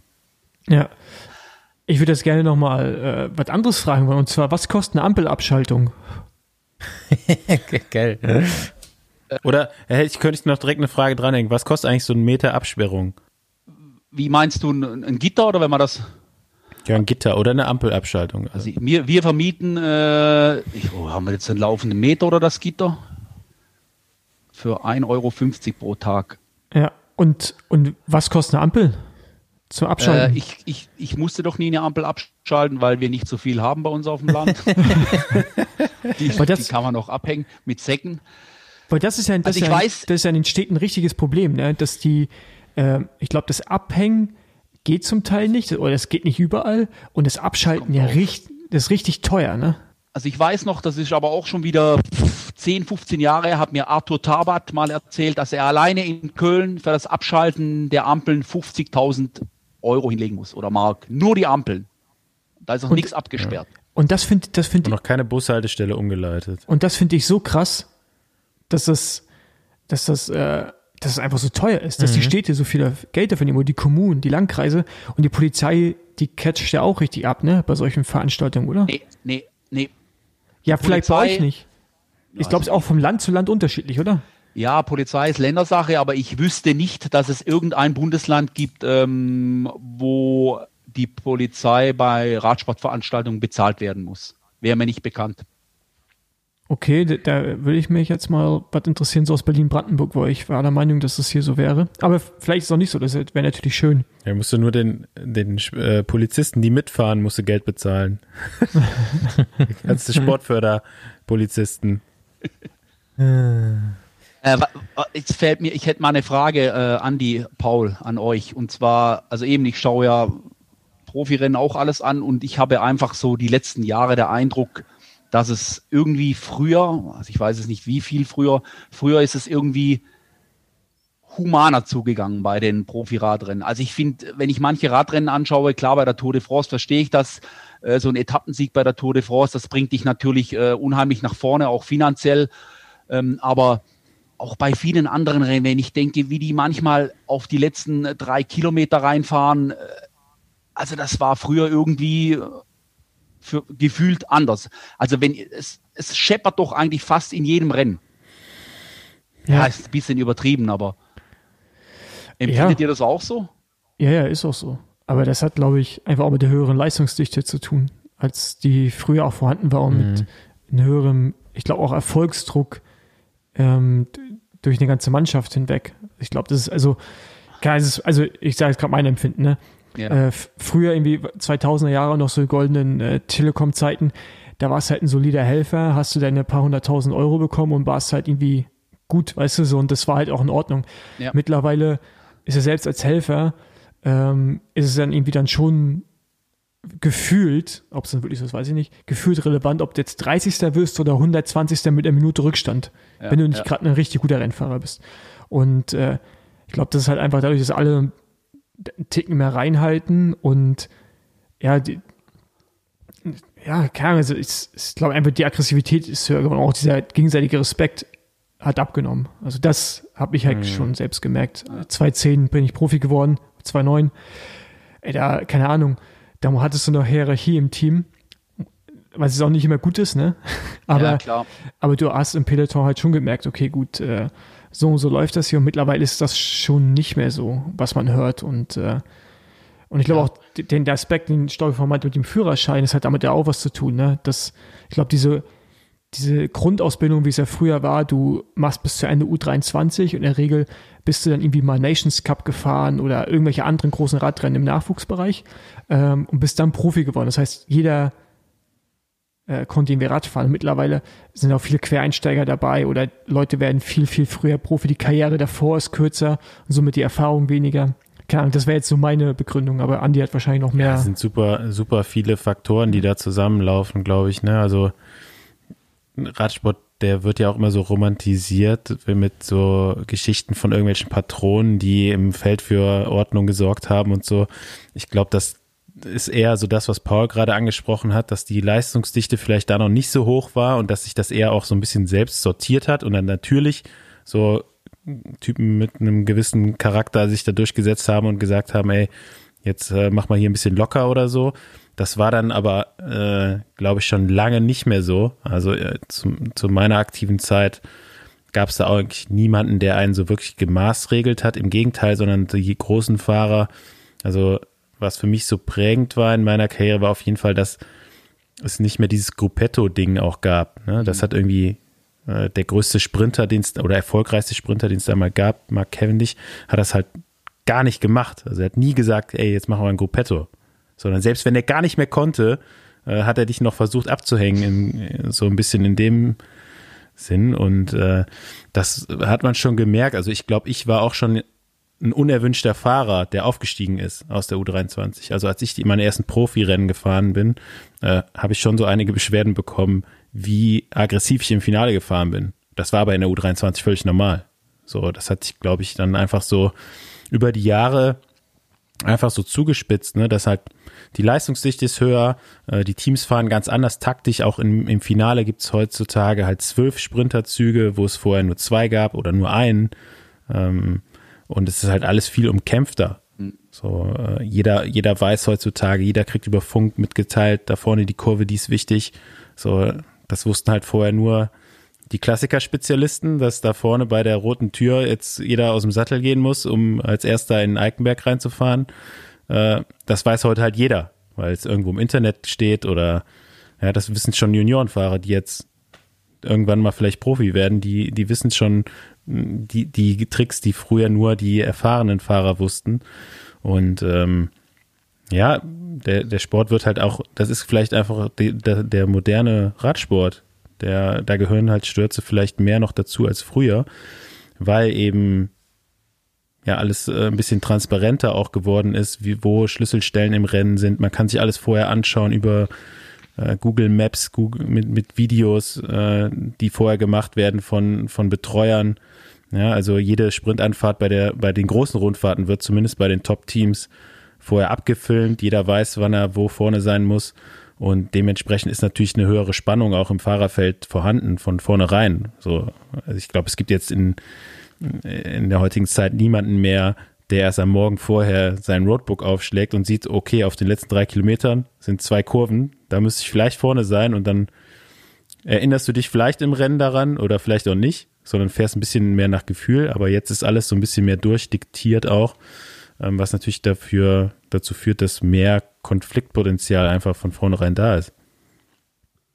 Ja, das ist wieder das Problem, was wir vorhin auch schon so ein bisschen hatten mit dem, die UCI hätte vielleicht gerne, dass alles wieder so ist wie früher und dass sich alles so ein bisschen mehr entspannt und dann muss man irgendwie sehen, dass alle, alle irgendwie schneller sind und alle irgendwie viel mehr auf einem Niveau sind, deswegen das ganze Rennen hektischer wird, dann haben alle jetzt bessere Bremsen als vorher, also können alle schneller in die Kurve reinfahren schon und äh, jetzt ähm, muss man irgendwie sich mal Gedanken machen über äh, Sicherheitsmaßnahmen, die man ergreifen kann, die aber halt dann auch irgendwie wo sinnvoll sind. Aber ich sehe es halt irgendwie, ich sehe es jetzt nicht negativ, ne? Der Sport verändert sich, der Sport wird moderner, der Sport wird durchsichtiger, also Leistungswerte werden transparenter, Technik wird ähm, transparenter und eben auch wesentlich besser, als es mal war. Und das führt halt, ja klar, es führt zu diesem bisschen Formel 1-Effekt, aber Formel 1 wird halt auch für immer gefährlich bleiben. Gut, dann zu meiner äh, Frage, die ich mir schon lange aufhebe, nämlich äh, die, die wir, glaube ich, so mit fast als häufigste Frage so zum Besenwagen geschickt bekommen und ich erhoffe mir von dir äh, seichte Informationen zu, was macht eigentlich Jan Ulrich? So ein bisschen Schwarzwälder Gossip wollen wir jetzt hören. Äh, also, es geht ihm wohl.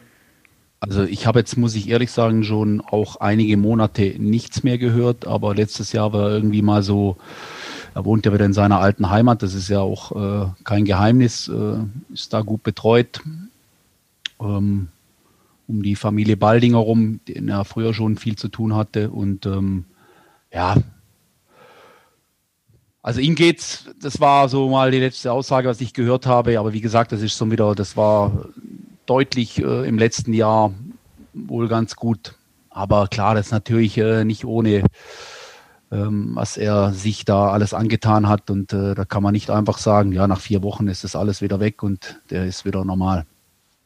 Ja, du hast ja so in dieser Zeit, als ihr dann auch dieses Schwenninger Rennen gemacht habt und so weiter, also ich habe mir das nochmal so vor Augen geführt, du hast ja wirklich die komplette Riege der deutschen Radsportprominenz kennengelernt, warst da wahrscheinlich Du mit denen.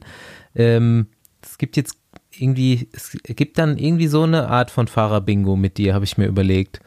So. so aus deiner Zeit als Rennveranstalter und ich hätte gerne jetzt nur Profis in dieser Kategorie, keine Jedermänner. Wer war der äh, coolste und was auch immer witzigste, beeindruckendste Typ, mit dem du so damals oder äh, auch in kürzerer Vergangenheit, vielleicht auch jetzt noch zu tun hast? Muss ich nicht lange überlegen, war eindeutig äh, Lude. Ja, Jörg Ludewig. Ja. ja, den haben wir, den habe ich kennengelernt. Äh, äh, wir hatten damals ein Deal mit Saeco in 2000. Ich habe irgendwie mitbekommen, dass Saeco im Radsport ist und Saeco Deutschland saß eine halbe Stunde von uns weg Richtung Bodensee. Äh, und ich habe da angerufen und die sind dann mit dem Sponsoring mit eingestiegen und so kam damals Ludwig, äh, Christian Wegmann und Thorsten, Paul, hilf mir. Wie hieß der dritte von Saeco, der Deutsche? Boah, den dritten kriege ich auch nicht mehr hin. Kam aus dem Osten. Thorsten, nee, nicht Nietzsche, oder? Nee, oder? Doch, Thorsten Nietzsche kann sein. Ja. Aber warte mal, ich, äh, red weiter, ich korrigiere dich gleich dann. Ja, ich, ich glaube eben. Und, und, die, also ich weiß nicht, ob der auch, auf jeden Fall äh, Ludewig und ähm, Wegmann sind bei uns gefahren, 2000 beim Sparkassencup damals. Und Ludwig ist irgendwie äh, rausgefahren. Äh, ja, da kann ich auch nochmal sagen, früher habt ihr auch schon besprochen, diese Kirmesrennen. Bei uns war der Sparkassencup oder die Schwenninger Radnacht, die, die sind bis 2004 oder 2005 ähm, offen gefahren worden. Also da gab's so 45er Schnitt auf einem richtig harten Kurs. Ähm, das war richtig Radrennen. Da mussten die, die Profis richtig hinlangen.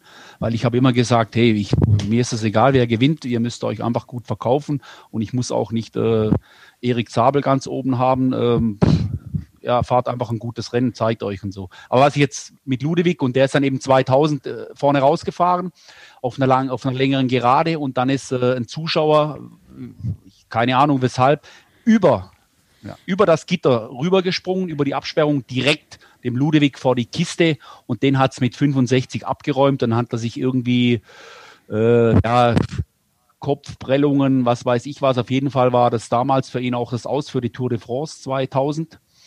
Äh, und ja, und ich habe ihn dann besucht im Krankenhaus und so sind wir zusammengekommen damals 2000 und haben jetzt im Prinzip immer heute noch über diesen scheiß Unfall einen guten Kontakt und ja, Toss. und er war auch immer, ähm, also in Schwenningen war er Publikumsliebling, da sind sie unten äh, vor der Bühne gestanden, egal wer gefahren ist, äh, und äh, haben da wirklich zu Hunderten und Lude, Lude, das war richtig geil, das hat er gekonnt, also so mit der Menge spielen. Ich habe immer zu ihm gesagt, äh, Ulrichs Körper und du, das wäre, hätte er, glaube ich, 10 Millionen verdient im Jahr.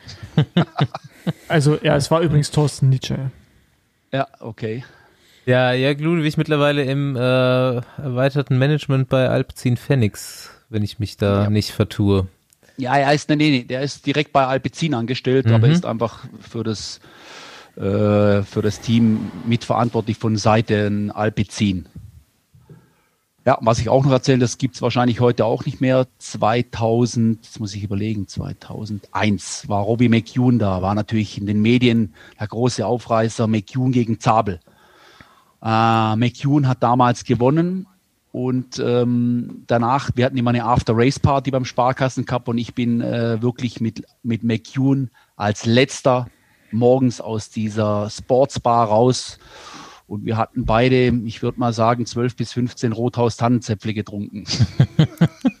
und das war bei ihm vier Wochen vor der Tour. okay, da, das relativiert das Boah, Ganze. wieder. das würde heute nicht mehr funktionieren. Auf keinen Fall. Hm, Ja gut, äh, die zweite äh, Frage kennst du. Äh, welcher von deinen eingeladenen Profis hat richtig genervt? richtig genervt. Gibt sicher, gibt sicher jemand. Boah. Ah, doch, jetzt fällt es mir ein. Ich hatte mal, äh, dem habe ich es aber auch mal gesagt, Patrick Sinkewitz. Der war da, Der hat, der hat viele Ja. genervt. also ich habe da zwei, ähm, der war, ich weiß, es war beim, ähm, beim Eurobike Altstadtkriterium in Ravensburg. Ich weiß nicht, ob ihr das kennt. Das war mal richtig groß, ein paar Jahre lang. Eben, da waren wir Dienstleister vom Veranstalter und ich habe die Fahrer verpflichtet und ich habe Sinkewitz verpflichtet. Den wollten die damals unbedingt. Und das war so ein kleiner, arroganter, ich will das jetzt andere Wort jetzt nicht sagen.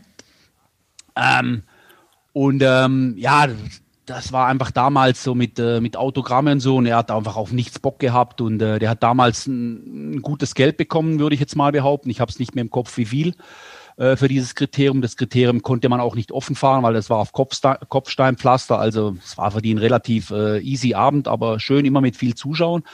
Und ähm, als es dann mal eben nach seinem ersten großen Skandal habe ich da mir wieder getroffen und äh, da habe ich ihm das mal gesagt, äh, was er früher für ein kleiner arroganter Sack war.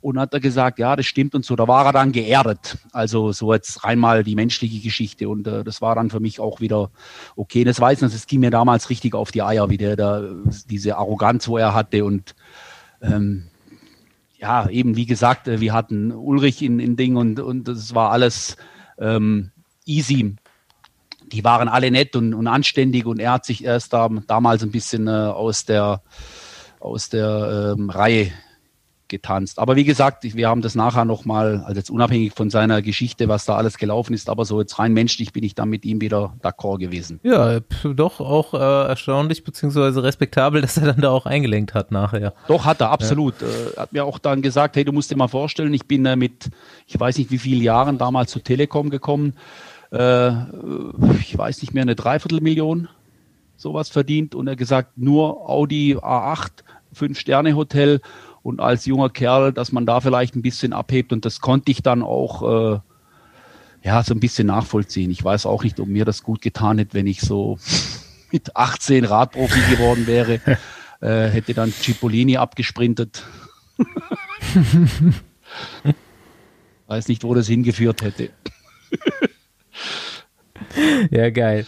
Ja, hier, bevor wir hier äh, rauszoomen aus unserem äh, kleinen Treff, für welche Rennen von Sauser Event muss man sich denn anmelden dieses Jahr? Sag nochmal jetzt mal, rühr nochmal kurz die Werbetrommel. Fossi ist ja scheinbar auch bei einem dabei. Ich habe das noch gar nicht so richtig Ja, auf dem Schirm ey, gehabt bis letzte Woche. selber gekauft. Nicht, dass wir denken, hier ir- irgendwas hier, das ist jetzt hier so eine Sponsoring-Veranstaltung. kei- keine Mafia Das ist tatsächlich. keine Mafia hier, sondern äh, Nee, stimmt tatsächlich. Hast du, hast du, hast du nicht eine Bierflatrate? ja, die vielleicht, äh, ja, da müssen wir noch drüber reden? Also ich, ich habe eine bekommen jetzt für, für den Riderman. fährst du Riderman? War es eine Flatrate?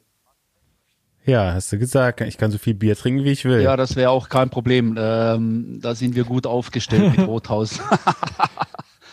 Aber ich glaube, beim, äh, beim Paul bräuchte man da nicht so viel oder vielleicht täusche ich mich ja auch. Ich habe beim Fröhlinger auch immer gedacht, Ah, der, ja. macht er das alles hin.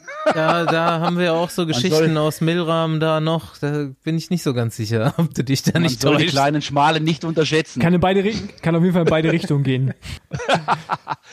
Ähm, ja, also klar, wir, also die Veranstaltung, wie gesagt, habe ich vorhin schon mal angesprochen, wo wir wirklich davon ausgehen, dass die stattfindet, ist der Engadin Bike Giro. Engadin ist einfach für Mountainbiker, ich finde es ich find's mega geil, das ist Paradies da oben. Wir haben da wirklich äh, drei Etappen in St. Moritz und Silvaplana. Äh, wenn du Mountainbiken liebst und die Berge liebst, geht dir das Herz auf. Wir starten schon auf 1800 Meter, das ist so der große Unterschied zu anderen ähm, Mountainbike-Events ähm, in den Alpen, weil die gehen meistens auf 500, 600 im Tal los, dann auf zweieinhalb hoch, wieder runter auf 500, wieder hoch und wieder runter und Ziel. Und bei uns bist du eben schon auf der richtigen Höhe und hast dann eben super Trails. Du kannst aber auch da oben am See entlang fahren, also landschaftlich. Ich würde mal behaupten, es geht keiner aus dem Engadin heim und sagt, na ja, das war jetzt so lala. Karl Blatt war da mal oben, der hat gesagt, hey, ich bin auf der ganzen Welt Mountainbike-Rennen gefahren, aber sowas, das ist so dekadent, das ist einfach unglaublich. Das ist eben vom 2. bis 4. Juli drei Etappenrennen in der Schweiz im schönen Engadin und dann äh, als nächstes dann 5. bis 8. August der Rothaus Bike Giro Hochschwarzwald. Wie gesagt, da gibt's viel Bier. Da starten wir äh, die ersten zwei Etappen direkt aus der Brauerei raus. Haben wir letztes Jahr auch gemacht, auch während der Pandemie, Pandemie haben das super getrennt, haben dieses Jahr das Campingangebot ausgebaut, weil wir denken, es gibt inzwischen viele, die ein Wohnmobil haben. Ähm, eben 5. bis, bis 8. August und äh, die letzten zwei Etappen sind auf dem Notschrei Schrei, oben im Biathlonzentrum auf 1150 Meter. Da haben wir jetzt dieses Jahr eine neue Etappe äh, Richtung Belchen rüber. Ich bin sie selber schon äh, abgefahren, wunder wunderschön. Äh, ja, und dann natürlich unser Radrennen, unser Drei-Etappenrennen in, äh, in Bad Dürheim, den Riderman. 21. Austragung, ähm, am Samstag, äh, Freitag Zeitfahren, 16 Kilometer, Samstag schönes Straßenrennen durch den Schwarzwald, eine große Runde mit 120 Kilometer und knapp 2000 äh, Höhenmeter, also wirklich was. Und dann am Sonntag nochmal eine Etappe mit 100 Kilometer, auch äh, eine Anfangsschleife mit 30 und dann nochmal 70 über durch Richtung Schwarzwald äh, mit irgendwie so knapp 1000 Höhenmetern. Ja, ich Viele sagen, das schönste und bestorganisierteste äh, Jedermannrennen, das, das es gibt. Äh, ich höre das gerne. Und äh, ja, wie gesagt, ich glaube, jeder, der dort am Start ist äh, und abends heimgeht, der weiß auch, dass wir das mit Herzblut machen. kann das bestätigen. Ich weiß nicht, wie schnell das wieder möglich wird, aber da gab es beim letzten Mal auf jeden Fall auch abends, äh, auch vorm äh, Rennen Party schon. Mit Rick Sauser. und ich weiß, Daniel Klemme war ich noch da und so. Also hab wirklich die Fahrer noch in so einem in so einem Zelt gestanden und äh, ja, Rothaus getrunken. und am nächsten Morgen war Rennen. Das war ganz geil. Ja, das ist, glaube ich, auch das Einzigartige. Ich glaube nicht, dass es irgendwo ein Radrennen gibt, äh, wo, wo man abends mit dem Veranstalter oder mit der, mit der ganzen Crew noch ähm, in einem Zelt stehen kann und äh, noch ein Rothausbier trinken, sich ein bisschen unterhalten. Aber das Wir müssen das machen mit uns, also wir machen das auch gern, das ist jetzt, ich muss mich da nicht überwinden, aber das gehört bei uns zur, zur Philosophie dazu, so ak äh, akquirieren wir im Prinzip unsere ganze Crew. Ja, aber auf jeden Fall immer sehr schöne äh, Orte zum Radfahren. Kann ich nur bestätigen. Gerade im Schwarzwald äh, kann ich jedem mal empfehlen, der noch nicht da war, sich da mal an den Start zu stellen. Boys. Alright. Ich bedanke mich, dass du da warst. Und ähm, ja, wünsche, wünsche dir, dass diese Veranstaltungen alle so durchgehen. So gut wie das geht. Ja, das hoffe ich auch. Vielen Dank, dass ich äh, bei euch im Besenwagen sein durfte. War Aber ich freue mich auch schon so auf ein bis 20 äh, Tannenzäpfle dann im Ja, September. wir, sehen. wir sehen uns auf Kein jeden Problem. Fall. Und wir sehen uns äh, alle zusammen nächste Woche, Nächste Woche zu wieder. Folge 100 Besenwagen. wow, Okay, krass. Ja, wir haben Jubiläum. ciao. Ciao, Gerne. ciao. Also. Bis dann. Ciao. Vielen, vielen Dank. Macht's gut. Bis dahin.